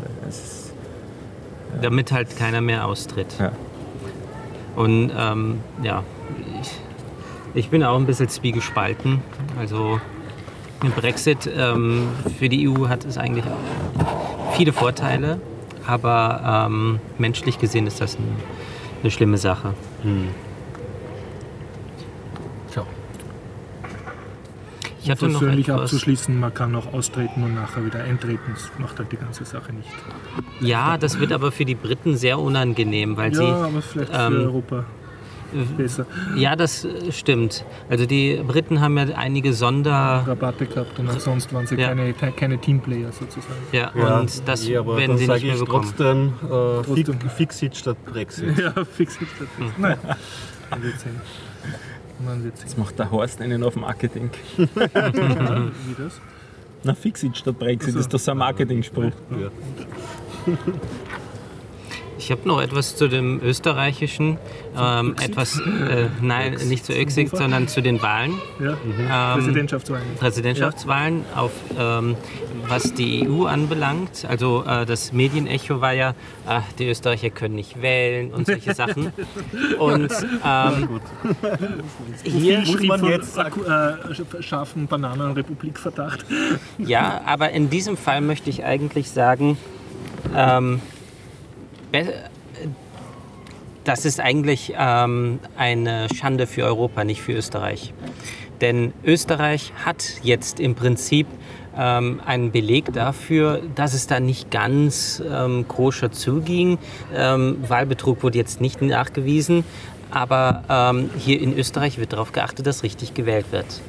Was ist aber mit Deutschland? Da haben Wahlen stattgefunden mit Wahlmaschinen, bei denen nicht im geringsten irgendwie nachgeprüft worden konnte, dass, äh, dass da kein Wahlbetrug stattgefunden hat. Man hatte ja mit diesen äh, Wahlcomputern Schach spielen können und da gab es keine Neuwahlen. Und in der Hinsicht, das ist eine Schande für die Staaten, die jetzt lauthals schreien und bei denen es nie demokratisch. äh, Ja. Und Österreich, ähm, Wir sind zumindest ein Wahlmaschinenfress.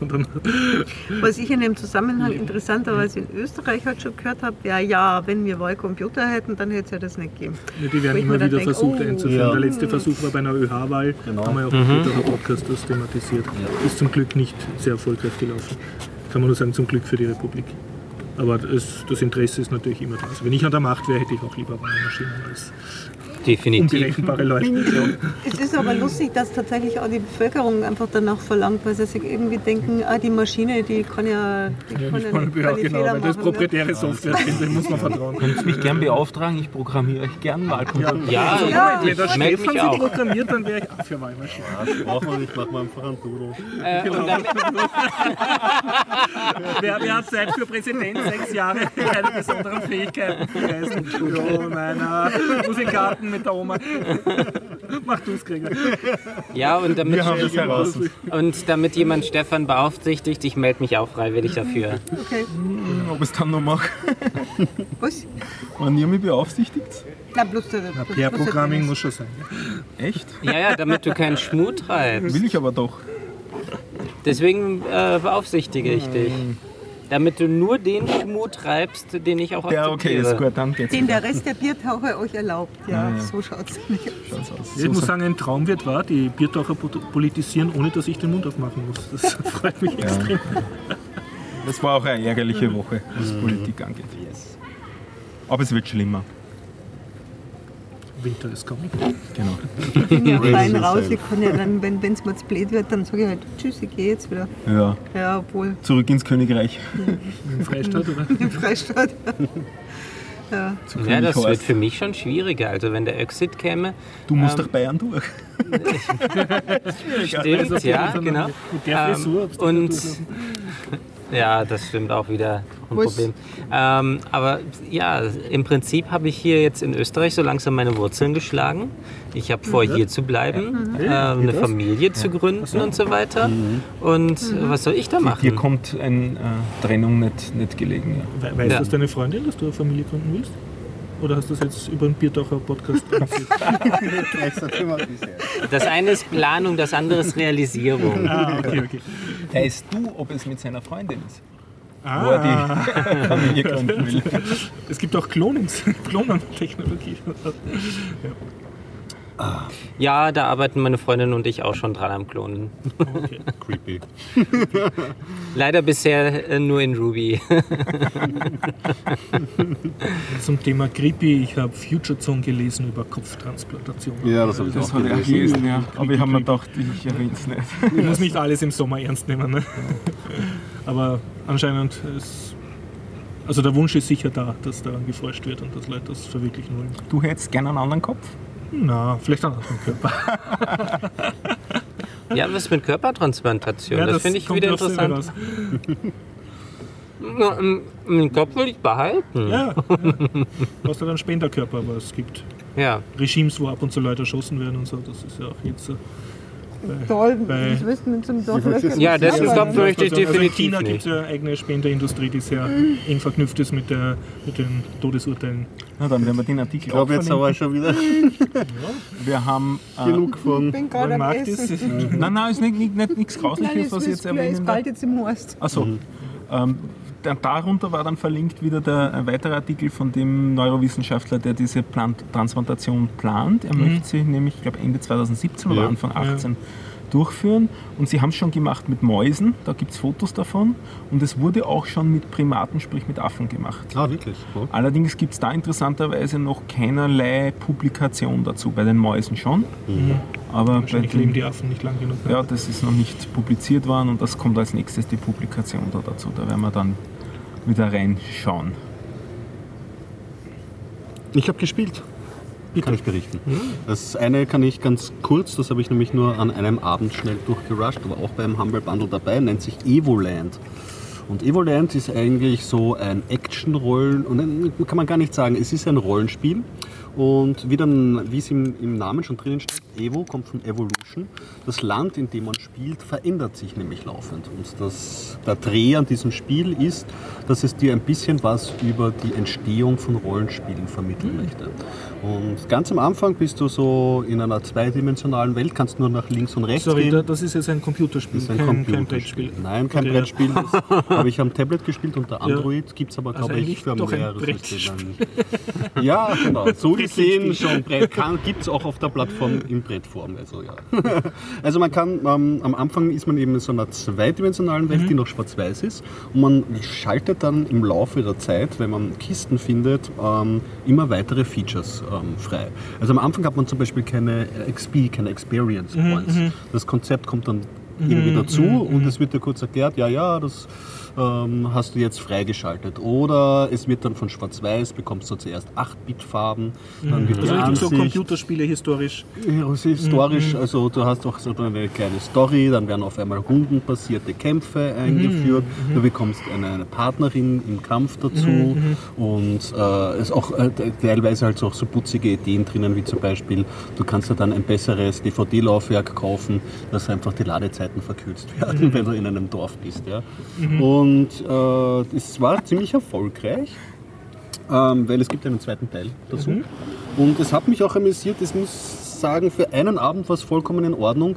Dieser Witz mit der Evolution nutzt sich dann halt mit der Zeit schon ab, weil er halt die ein letzten... hoher, widerspielbar. Ja, erstens, äh, du hast, die, die Quest ist eigentlich eine Main Quest und du kannst sicher in der Welt mehr machen, als ich gemacht habe, weil es gibt, du kannst dann ähm, Karten, Spielkarten finden. Es gibt dann auch ein eingebautes Kartenspiel, das du dann spielen kannst mit anderen. Minigame. Ja, richtig. Und die, und die restlich und die, und die späteren Freischaltungen werden halt immer unspektakulärer, weil du kriegst dann statt ähm, gröberen Texturen kriegst du auf einmal ähm, High Definition ähm, Texturen rein.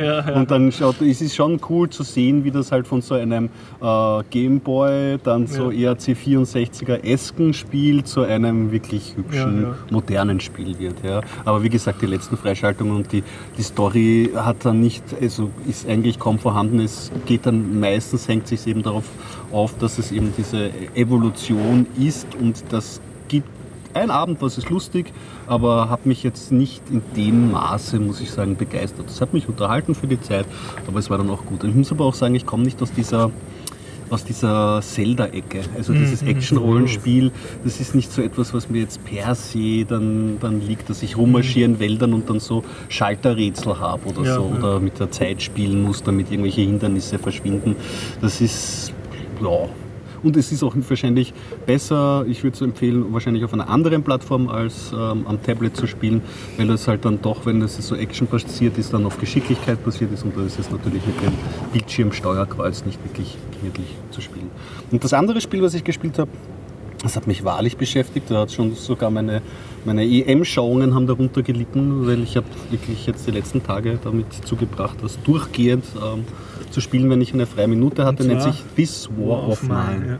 Und ähm, auch am Tablet, war auch am Handel Bundle und ich habe es ganz lange nicht angespielt, weil ich mir durch, durch den Titel abgeschreckt war Ja, und nicht gewusst das habe, ist so was- ein Problemspiel. Oder? Nein, ich, nein, ich, nein, ich habe gedacht, das wird so ein äh, militaristisches Strategiespiel sein, will ich nicht.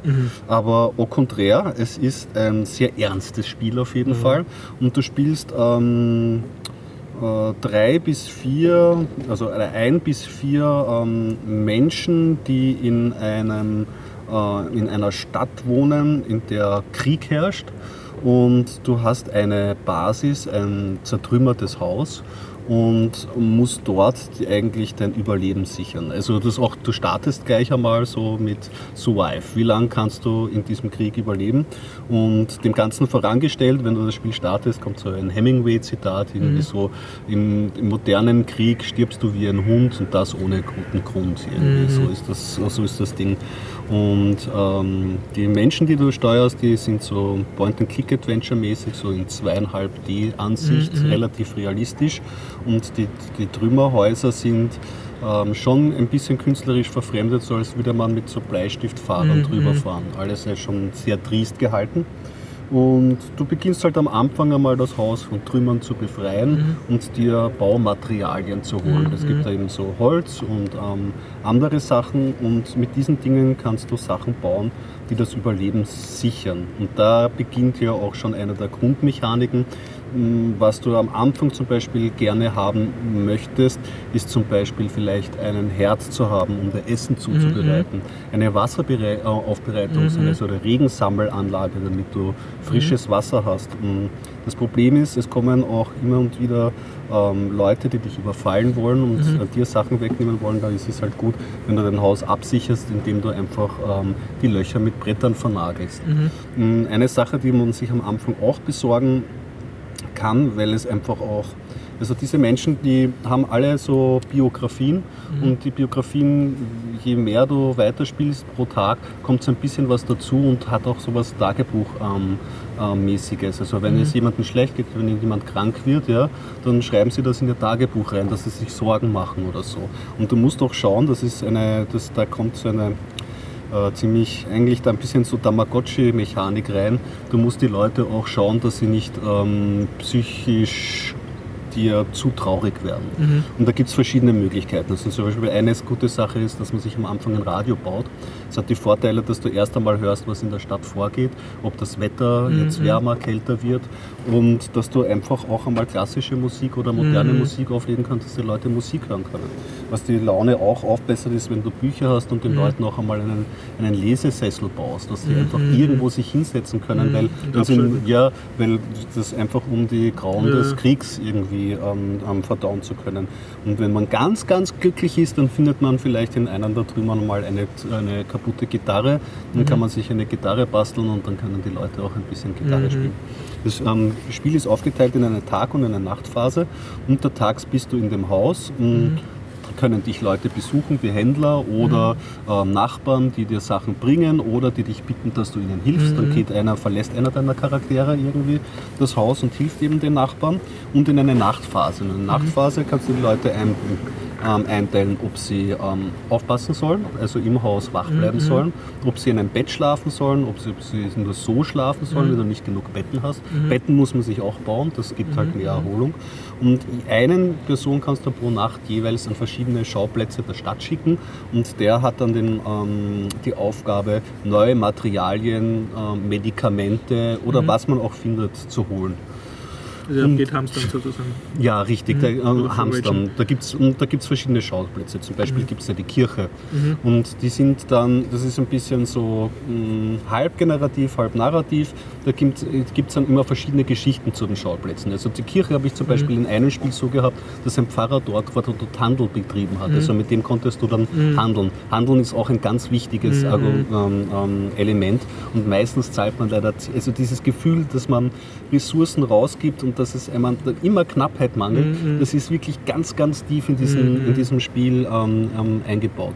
Und in einem anderen Szenario gibt es diesen, diesen, ähm, diesen Priester nicht, sondern der wurde einfach von ähm, Räubern mhm. schon ähm, ähm, umgebracht und mhm. du musst dich dann eigentlich dort rumschleichen. Also mhm. es gibt da einfach auch Plätze, ähm, wo äh, Scharfschützen dort sind oder die eben von Leuten ähm, bewohnt sind, die äh, sofort feindlich sind. Mhm, mhm, und das ist halt wirklich, es kommt dann auch wirklich schnell ein Gefühl der Gefahr auf, weil wenn du mal verletzt bist, ja, mhm. dann ist es nicht so, dass du das leicht wieder los wirst, sondern mhm. dann musst du Bandagen besorgen. Und wo kriegt man Bandagen her? Das kannst du entweder handeln, ist ganz mhm. selten mhm. und teuer, oder du stellst das wieder selber her. Mhm. Aber um Bandagen herzustellen, brauchst du erst einmal äh, die Materialien dafür, du brauchst einen eigenen äh, Eine, ein, ja, genau, einen eigenen, eine eigene Werkstatt dafür, Mhm. wo du so, sowas herstellen kannst und du brauchst hochprozentigen Alkohol, damit du das Mhm. hast. Einen hochprozentigen Alkohol kannst du entweder durch Handel Mhm. oder du kannst ähm, hochprozentigen Alkohol machen, indem du zuerst Alkohol herstellst und den dann noch einmal hochdestillierst. Mhm. Also ähm, wie man schon heraushört, es gibt da jede Menge Richtungen, in die man bauen und die man sich Mhm. veranlagen kann. Entweder man ist eher so der häusliche ähm, und versucht sein Zuhause ähm, möglichst so einzurichten, dass man ein bisschen autark ist oder Sachen herstellt, mit denen Mhm. man handeln kann. Oder man kann es auch so anlegen, dass man sich eher von den Schauplätzen durch das Mhm. Einsammeln von Sachen ernährt. Und ähm, was aber schwierig ist, weil diese Schauplätze, die füllen sich nicht mehr auf, sondern man sieht dann, wenn man dann ähm, ein paar Mal dort war, äh, eine Prozentanzeige und sagt so, 90 Prozent der Sachen dort sind schon weg und diese und diese Sachen gibt es dort nicht mehr. Und ja, ich muss sagen, das Spiel ist wirklich ernst. Es ist traurig, du hast immer diese Kriegsgeräusche im Hintergrund und ähm, zieht einen auf Dauer schon sehr runter durch dieses, dieses Rohgleikige hast. Also wenn jemand, jemand stirbt, dann ist er weg, er ist dir schon ans Herz gewachsen, weil du ihn schon so gut du, lange durch den Winter bekommen hast. Auch der Winter ist ein wirklich fieses Element, weil es werden die Leute leicht krank und wenn du mal Medikamente besorgen musst, ist es, ist es, ist es wirklich schlimm. Ein gutes Spiel, ein gutes Spiel, aber mm, Kann man es überhaupt gewinnen oder kann man den Krieg Ja. überleben? man kann den Krieg überleben. Ich hätte sogar, mein letztes war, war ich eigentlich wunderbar aufgestellt, nur war, sind mir dann die Ressourcen knapp geworden und ich war dann so unvorsichtig beim, ähm, beim Ausgehen, dass mir dann zwei Leute äh, ähm, ähm, leider umgekommen sind, also die sind angeschossen worden und sind dann gestorben. Und dann, dann, dann passiert es auch schon so schnell, dass ähm, ähm, ähm, einfach das Syndrom der, oder das Phänomen der Tantrumspirale, also dass, du, dass die anderen Leute auch traurig deswegen sind und dass du die psychologisch nicht mehr so... Kannst du nicht mehr da fangen dann? Nein. Also wie es, gibt wirklich so den Status broken Mhm. und dann hast du jemanden im Bett liegen ja, und du tippst den an und im reagiert Kühlschrank ist, ist, ist Essen. Aber er verhungert. Aber er verhungert, weil, Weil er er einfach nicht mehr aufrafft. Genau, richtig. Und du, wenn du noch zwei Leute hast, dann kannst du sie halt miteinander reden lassen Ja. und psychologisch aufbauen. Aber das kostet halt in, am Tag dann, weiß ich nicht, drei Stunden, dass sie Mhm. miteinander reden. Und das ist Zeit, die dir dann halt Ja, ja, abgeht, um ja, Sachen ja. zu machen. Mhm. Tolles Spiel. Ähm, das, die, das Szenario dieses Krieges ist, glaube ich, ähm, fiktiv, ist aber irgendwo im Osten gelegen, eindeutig, würde ich mal sagen. Und ähm, die Geschichten, die erzählt werden, also es gibt zum Beispiel Pavel, der ein Fußballspieler früher mal Mhm. war. Es gibt die Anja, die früher Reporterin war, oder ein Charakter, den ich schon öfters gespielt habe, war Boris, der früher ein Koch war. Und die haben natürlich auch alle irgendwie ähm, die Nachteile und die, Vorteile. die du mitnehmen kannst. Ja, zum Beispiel Boris kann gut kochen, das heißt, du brauchst weniger Wasser und weniger ähm, ähm, ein, ein Ja. Äh, Fuel, äh, Ja, ja, zum. Holz zum Einheizen. Oder zum Beispiel ähm, die ich weiß nicht, ob sie wirklich Anja, aber so in der Richtung ähm, heißt, die kann zum Beispiel gut handeln und hat da gute Preise. Also es gibt da schon so. Das heißt, diese. Rollenspielelemente, dass du dir eine Party aussuchst, Ja. sozusagen. Genau. Ja. Ja. Es, ist, es, ist, es ist schon zu empfehlen. eigentlich Überleben in einer sagen, feindlichen Umwelt eigentlich eh das Setting von, jeder, von jedem Rollenspiel, aber halt Aber in einem, in einem sehr, sehr, sehr Ja. ernsten Hintergrund. Ja. Also man muss echt schauen, dass einem das nicht auf die, auf die Laune Und schlägt. ich, ich nehme jetzt an, du kannst nicht irgendwie so Waffen besorgen und dann selber so eine Art Miliz gründen oder Also so man kann schon, es äh, gibt brutalen Waffen. Weg einschlagen. Ja, kannst du, kannst du. Allerdings, ähm, das äh, Spiel bezieht da auch eindeutig Stellung. Das Mhm. heißt, wenn du jetzt grundlos zum Beispiel ins Krankenhaus gehst und Mhm. Leute erschießt und dort die, äh, Medikamente stiehlst, dann werden die Leute nicht glücklich, beziehungsweise die anderen Leute, die im Haus sind, können äh, verurteilen das moralisch und da Mhm. sinkt dir die Laune auf jeden Fall ab. Also du kannst es schwer auf wirklich brutal, beziehungsweise Nein, ich meine, kannst du sozusagen eine kleine Gruppe gründen, die sich selber verteidigt? Oder Du halt kannst, die, du, kannst, du, du kannst die Waffen zu Hause, na, Stadtviertel nicht, aber du kannst dein Haus, äh, ist halt das, Also, kannst du, das kannst das kannst du schon machen. Ja. Die wird dann aber nicht ausgeschrieben, da wird einfach nur zusammengefasst am nächsten Tag Ja. mit so, Mhm. das wird ja. Auf jeden Fall, das ist jetzt schon das zweite Spiel, das eher so roguelike und auch mit äh, so generierten Zufallsevents Mhm. und so und ich freunde mich langsam mit dem Konzept an. Ich habe eben gesagt, ich bin so eher der narrative Spieler. Was ich mein, war das erste Spiel, was du ähm, hast? Cloud Chasers habe ich Aha, auch okay. gern gespielt. Da spielst du einen Vater und eine Tochter, die in so einer Postapokalypse-Welt ähm, durch die Wüste überleben. Wohl, hast du- hast du gesagt, ja, ja. genau. Toll, tolles Spiel. Ähm, von Elfkit Studios, einem pol polnischen Studio. Und, Mhm. ähm, gefällt mir sehr, sehr gut. Cool. Wir alle stimmungsgesenkt. Ja. Das klingt, ähm, also ich, bin- ich muss ja sagen, ich bin ja eine überhaupt nicht Spielerin. Das, keine Ahnung warum, das hat sich ja bei mir nie so ergeben. Ich habe lang, lange keinen eigenen Computer gehabt und ich glaube, da wird man dann nicht so sozialisiert. Und bei anderen durfte ich dann gelegentlich auch einfach nicht mitspielen, weil wenn es nämlich um irgendwelche Ego-Shooter geht oder so, ich bin, ich habe eine dermaßen grauenhaft schlechte Ko- Ko- Hand-Auge-Koordination, die sie mich oft nicht mitspielen haben lassen. Also ich bin jetzt nicht so die Spielerin, aber so was, was du jetzt da, da erzählst, das ist ja, also du erzählst immer wieder mal von Spielen, wo ich mir denke, ah ja, ja, das schon könnte mich ja dann doch reizen. Ja, Ja. das tut sich einfach. Jetzt finde ich geht gerade so der, der, der, den Spielen, dass die immer wieder neue Sachen versuchen und so ein bisschen neben dem Ton erzählen und aus der Art schlagen. Und das ist so Ich glaube, man muss da ja auch grundsätzlich sagen, es gibt ja Spiele, wo es nicht auf äh, Reaktionsgeschwindigkeit ankommt, die einfach äh, praktisch pausierbar sind Ja. oder, oder wie Adventures, wo du endlos Zeit hast zum Denken, wo, wo keine Uhr mit drin Die Geschichte war einfach die, dass wenn ich irgendwo hingegangen bin, weil Mhm, ich hatte ja, ja. meinen eigenen Mhm, Computer, hat hatte ich ja nicht so dann, dann hatte ich nicht die Auswahl, was Ja. ich spielen möchte. Und dann habe ich halt irgendwann tatsächlich das Interesse Ja. verloren. Ja. Ja. Aber es gibt, gibt jetzt zum Beispiel noch Nischen im Internet, wo aktiv Text-Adventures auch gecodet Ja. werden, was natürlich auch eine super schöne Sub-Sub-Subgruppe ist. Ja. Ja, habe Ja. ich ja eh auch erzählt Ja. von 80 Ja. Tagen um die Welt. Ja, ja, das ist ja im Prinzip ein ja, Text-Adventure, ne? Eigentlich Das schon, ist- ja, genau, weil es sehr, sehr textzentriert ist. Mhm. Ja, ich habe noch eine Serie, Ja, Ja. die ich mir angeschaut habe. Ich, uns. ich habe mir eine, ein japanisches Anime angeschaut. Oh, schön. Ähm, Heldensagen vom Kosmosinsel. Also äh, der Titel klingt jetzt grammatikalisch völlig falsch. Aber du wiederholst ihn auch so. Ähm, das ist äh, wahrscheinlich dem ähm, Schreiber gar nicht bewusst gewesen, weil das war ein Japaner und er hat äh, diesem ähm, Buch damals diesen Titel gegeben. Dieses Anime heißt auch so und es gibt dann noch einen ein Manga dazu. Ähm, das basiert alles auf diesem Buch und ähm, äh, der Titel ist deutsch und die Charaktere, die vorkommen, lassen sich in zwei Gruppen einteilen. Und zwar einmal die mit deutschen Namen und die mit englischen Namen und ab und zu mal ein paar asiatische Namen. Äh, diese Unterteilung hat in der Serie im Prinzip ähm, einen Zweck. Und zwar, das eine, es sind zwei Reiche. Das eine ist das äh, ist ein ähm, Reich äh, von vielen Planeten im Jahre 3000 irgendwas nach unserer Zeitrechnung, äh, die dem preußischen Reich nachempfunden sind. Und die, das andere Reich ist der USA im Prinzip nachempfunden. Ähm, dieses äh, USA-artige Reich, das ist ähm, das Reich der freien Planeten oder die Allianz der äh, freien Planeten. Ähm, die ha- haben offiziell eine Demokratie, aber man merkt schon, dass ähm, das Militär da ziemlich herrschend ist. Ähm, und das, an, das preußische nach, äh, Reich, ähm, also nachempfundene Reich, ähm, das hat eine Monarchie. Diese beiden Reiche stehen seit Jahrhunderten in dieser Geschichte ähm, im Krieg gegenüber. Und es gibt ähm, durch diese Galaxie nur zwei Berührungspunkte, ähm, wie man zu dem anderen Reich hinkommt. Also über eine Straße sozusagen äh, durch die Galaxie.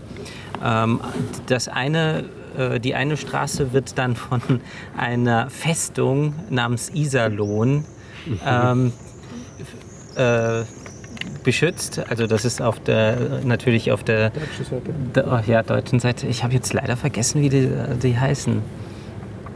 Mir fällt ja Ja, und die mehr. Amis haben auch eine Festung auf ihrem Eingang? Nein, aber ähm, schon in den ersten Folgen ähm, nehmen sie die Festung ein. Oh Gott, ein Spoiler. Und ich habe das nicht mitgekriegt, das Ganze ist eine TV-Serie oder das, was du jetzt erzählst? Weil du hast gesagt, es gibt Ein sowohl als Anime. Spiel, äh, also es ist eine Anime-TV-Serie. Also ich habe das Anime mir angeschaut. Also ist das ein Film oder mehrere? Das sind 110 Folgen. oh, ja. Ah. Wo, wo hast du die geguckt? Äh, online. Ja, online. Okay. Also ähm, Also die laufen jetzt gerade nicht irgendwo. nee, die Serie stammt aus den 80er, 90er Jahren. Und das ist so Ah, so kolorierter schon. Manga-Stil, also so eigentlich Ja, Heidi-Grafik Animes, oder- wie ja. man es halt so kennt. Okay.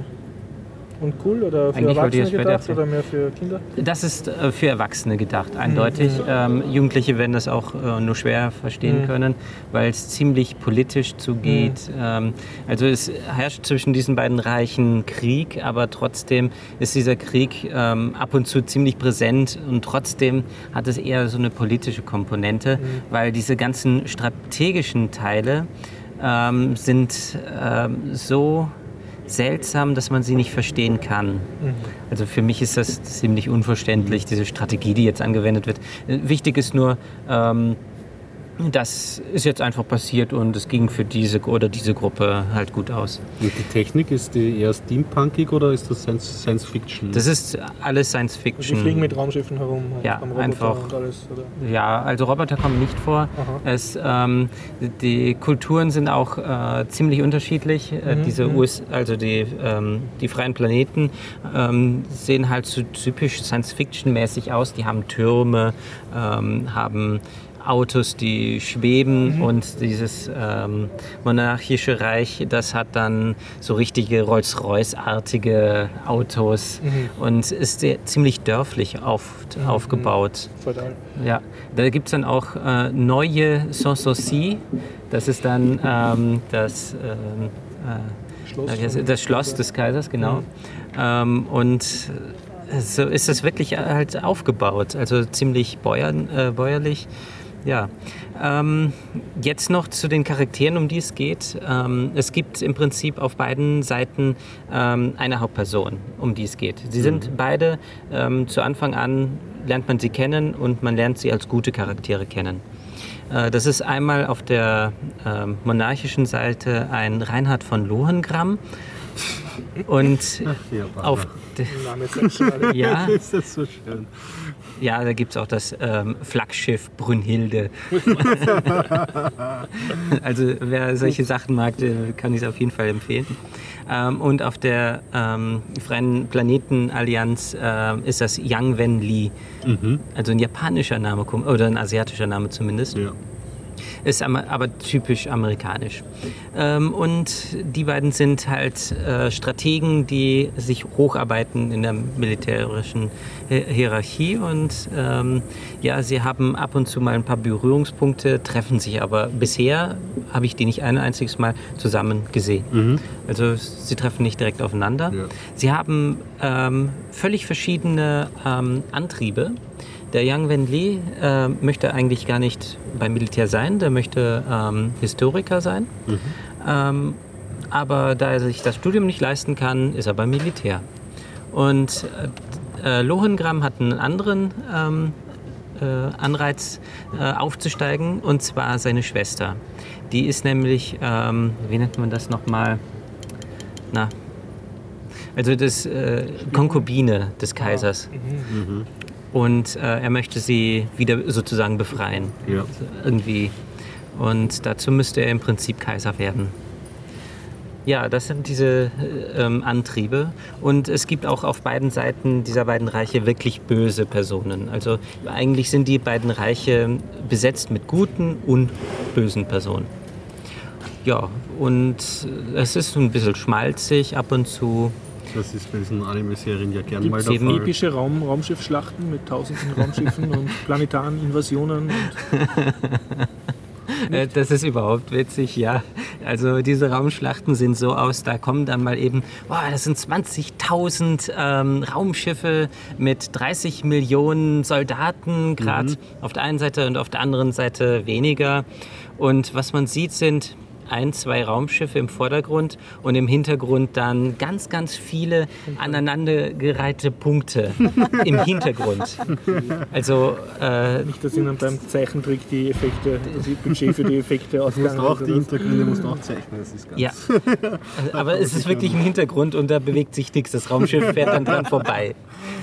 Ja, es gibt Raumschlachten, Planeten sind auch dann ab und zu Ja, involviert. gehen dass Sie auf die, Planeten, auf Fremde und sieht man so ein bisschen. ja, durchaus. Ziemlich zu Anfang. Zum Beispiel Iserlohn wird ja eingenommen von den einen und äh, es ist Ja, es klingt gut, es klingt so nach dem, das könnte ich mir auch. Ich habe jetzt lange keine Animes mehr geschaut. Mhm. War eine Zeit lang schon ziemlicher Anime-Schauer. Ja.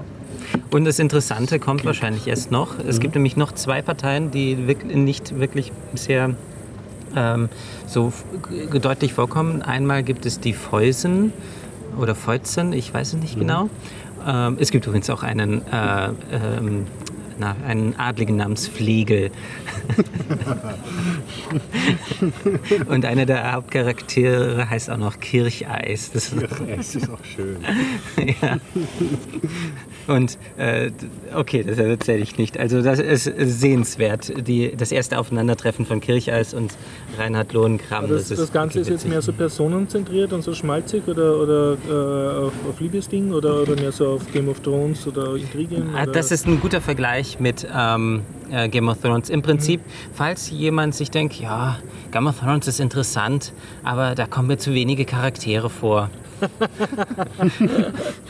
Dann ist diese Serie Okay. gut. Auf ist sie jeden Fall. abgeschlossen? Ja. Äh, meines Wissens schon. Ich habe es noch nicht zu Ende geschaut. Ich bin erst bei Folge 21 oder sowas. Okay. Ähm, vielleicht zu der Entstehungsgeschichte der Serie. Die ist in den 80er Jahren entstanden, die Serie, aufgrund des Buches.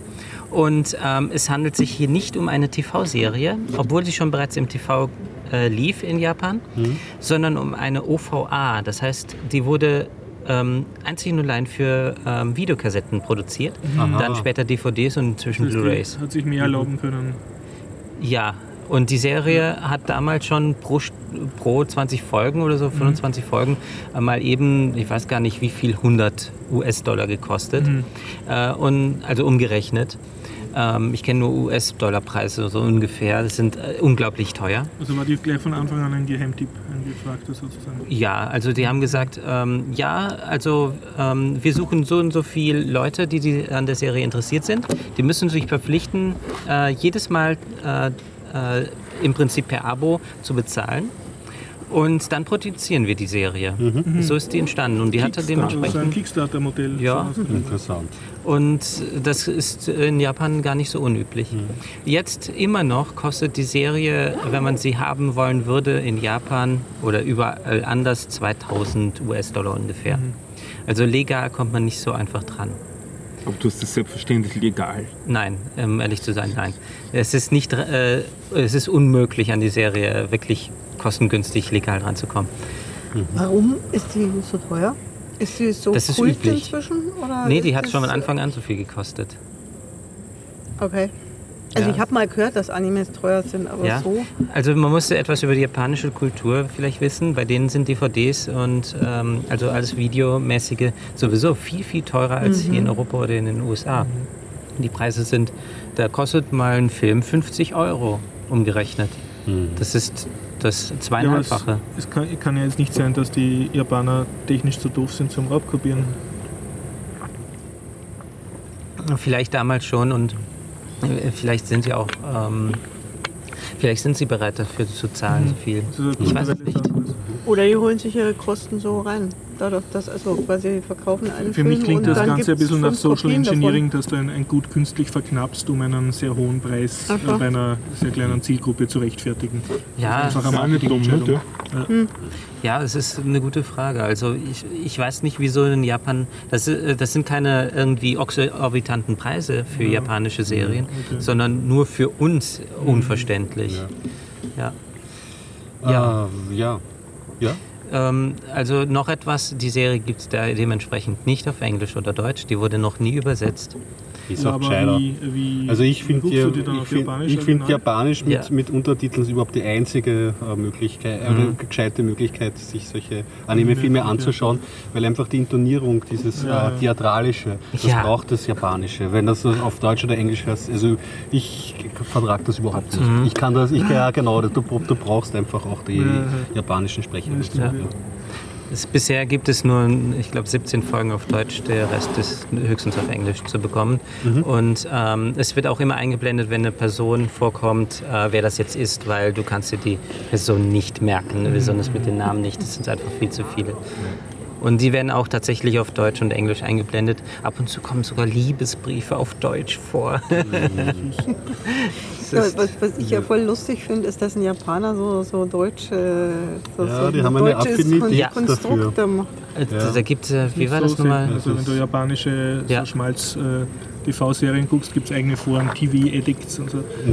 Also Serien-Edicts. äh, Okay. Und, und dann, dann ist oft dort mal als Gag irgendwer ein, äh, bei Musikerserien zum Beispiel Mhm. äh, deutscher Protagonist eingebaut. Also irgendein Japaner, der dann eine blonde Ja, Perücke die hat haben und da spricht. Das ist ganz- irgendwie ganz ganz lustig. sein. Ich Ich habe ja- ich noch nie eine äh, japanische Serie so bewusst gesehen. So, okay. Also da kann ich empfehlen, wenn du das ein bisschen Deutschland durch das für uns doch ähm, manchmal skurril anmutende japanische Prisma sehen möchtest.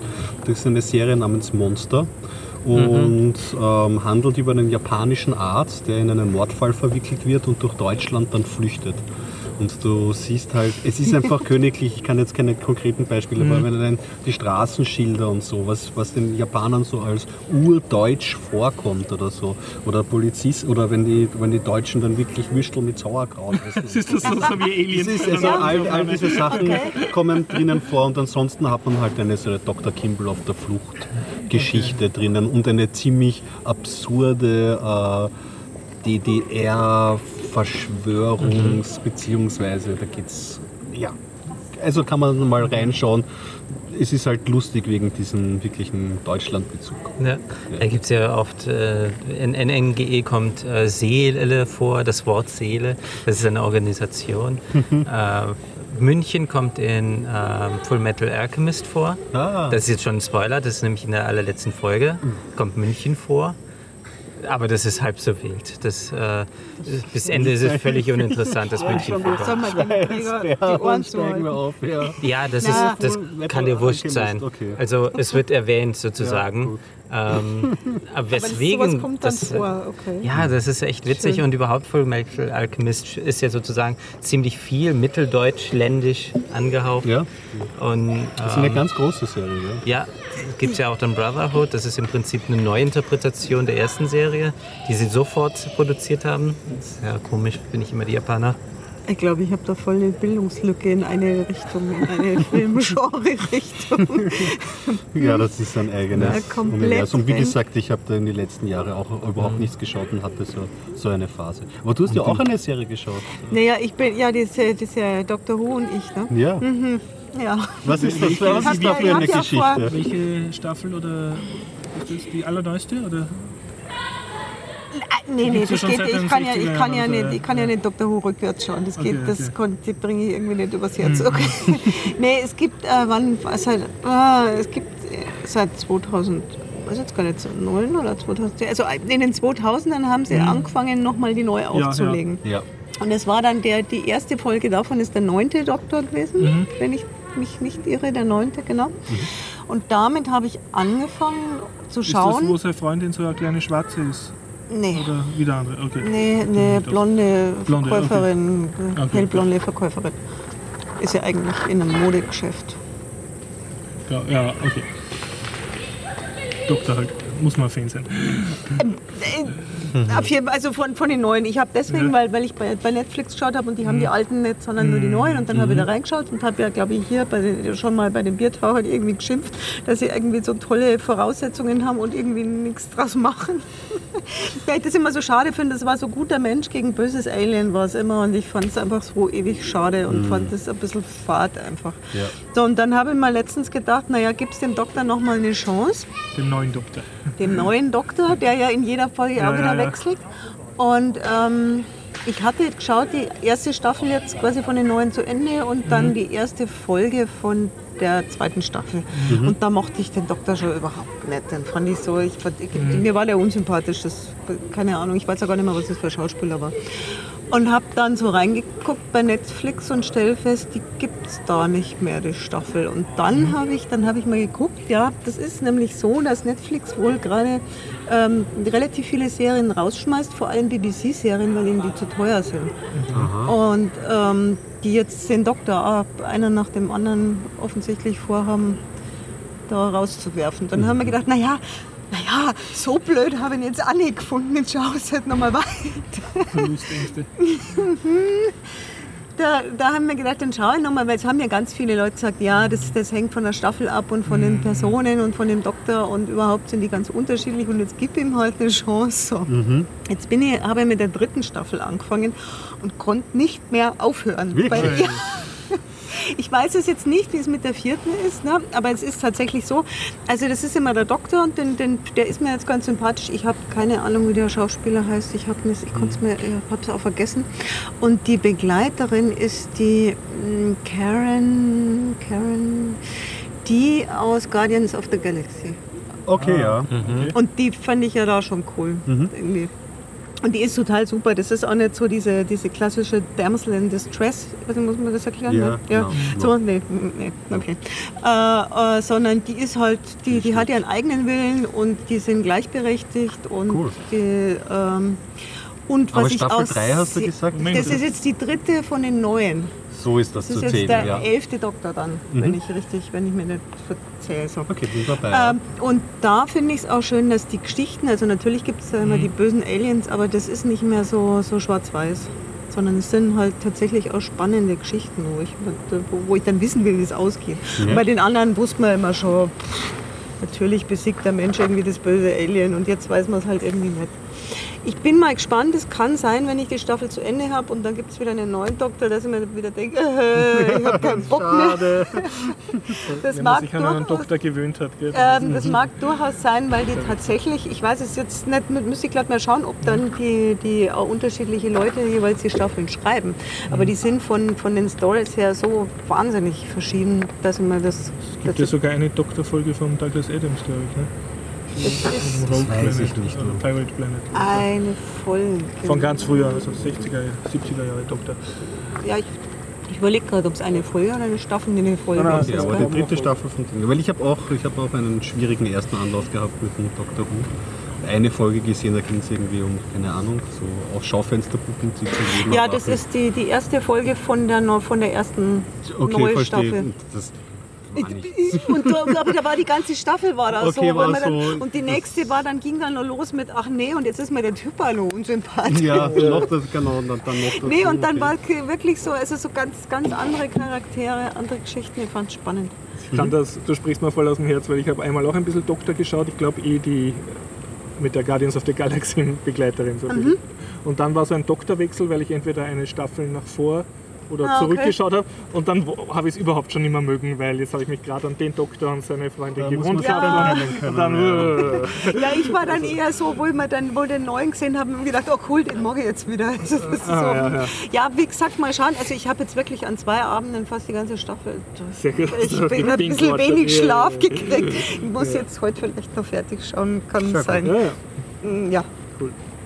Dann gebe ich auch noch eine Chance. Ich habe ein schönes Politbuch, aber ich erzähle es nächste Woche. Okay. Wir haben gleich viel Politik heute schon gehabt. Ja, ne, wir haben jetzt eh viel gequasselt. Wie, wie, wie schaut's aus? Äh, machen wir Schluss? Oder hat jemand noch jemand etwas? Ich habe lauter Kleinigkeiten, die ich nächstes Mal Nächstes Mal. auch erzählen kann. Ich bitte rituell um eine Feedback-Vergebung, dass ich wieder Feedback verlesen kann. Bitte, bitte, ja. Bitte feedbacken. Okay. Na dann, tschüss, schön war's und bis nächste Woche. Ciao. Tschüss. Tschüss.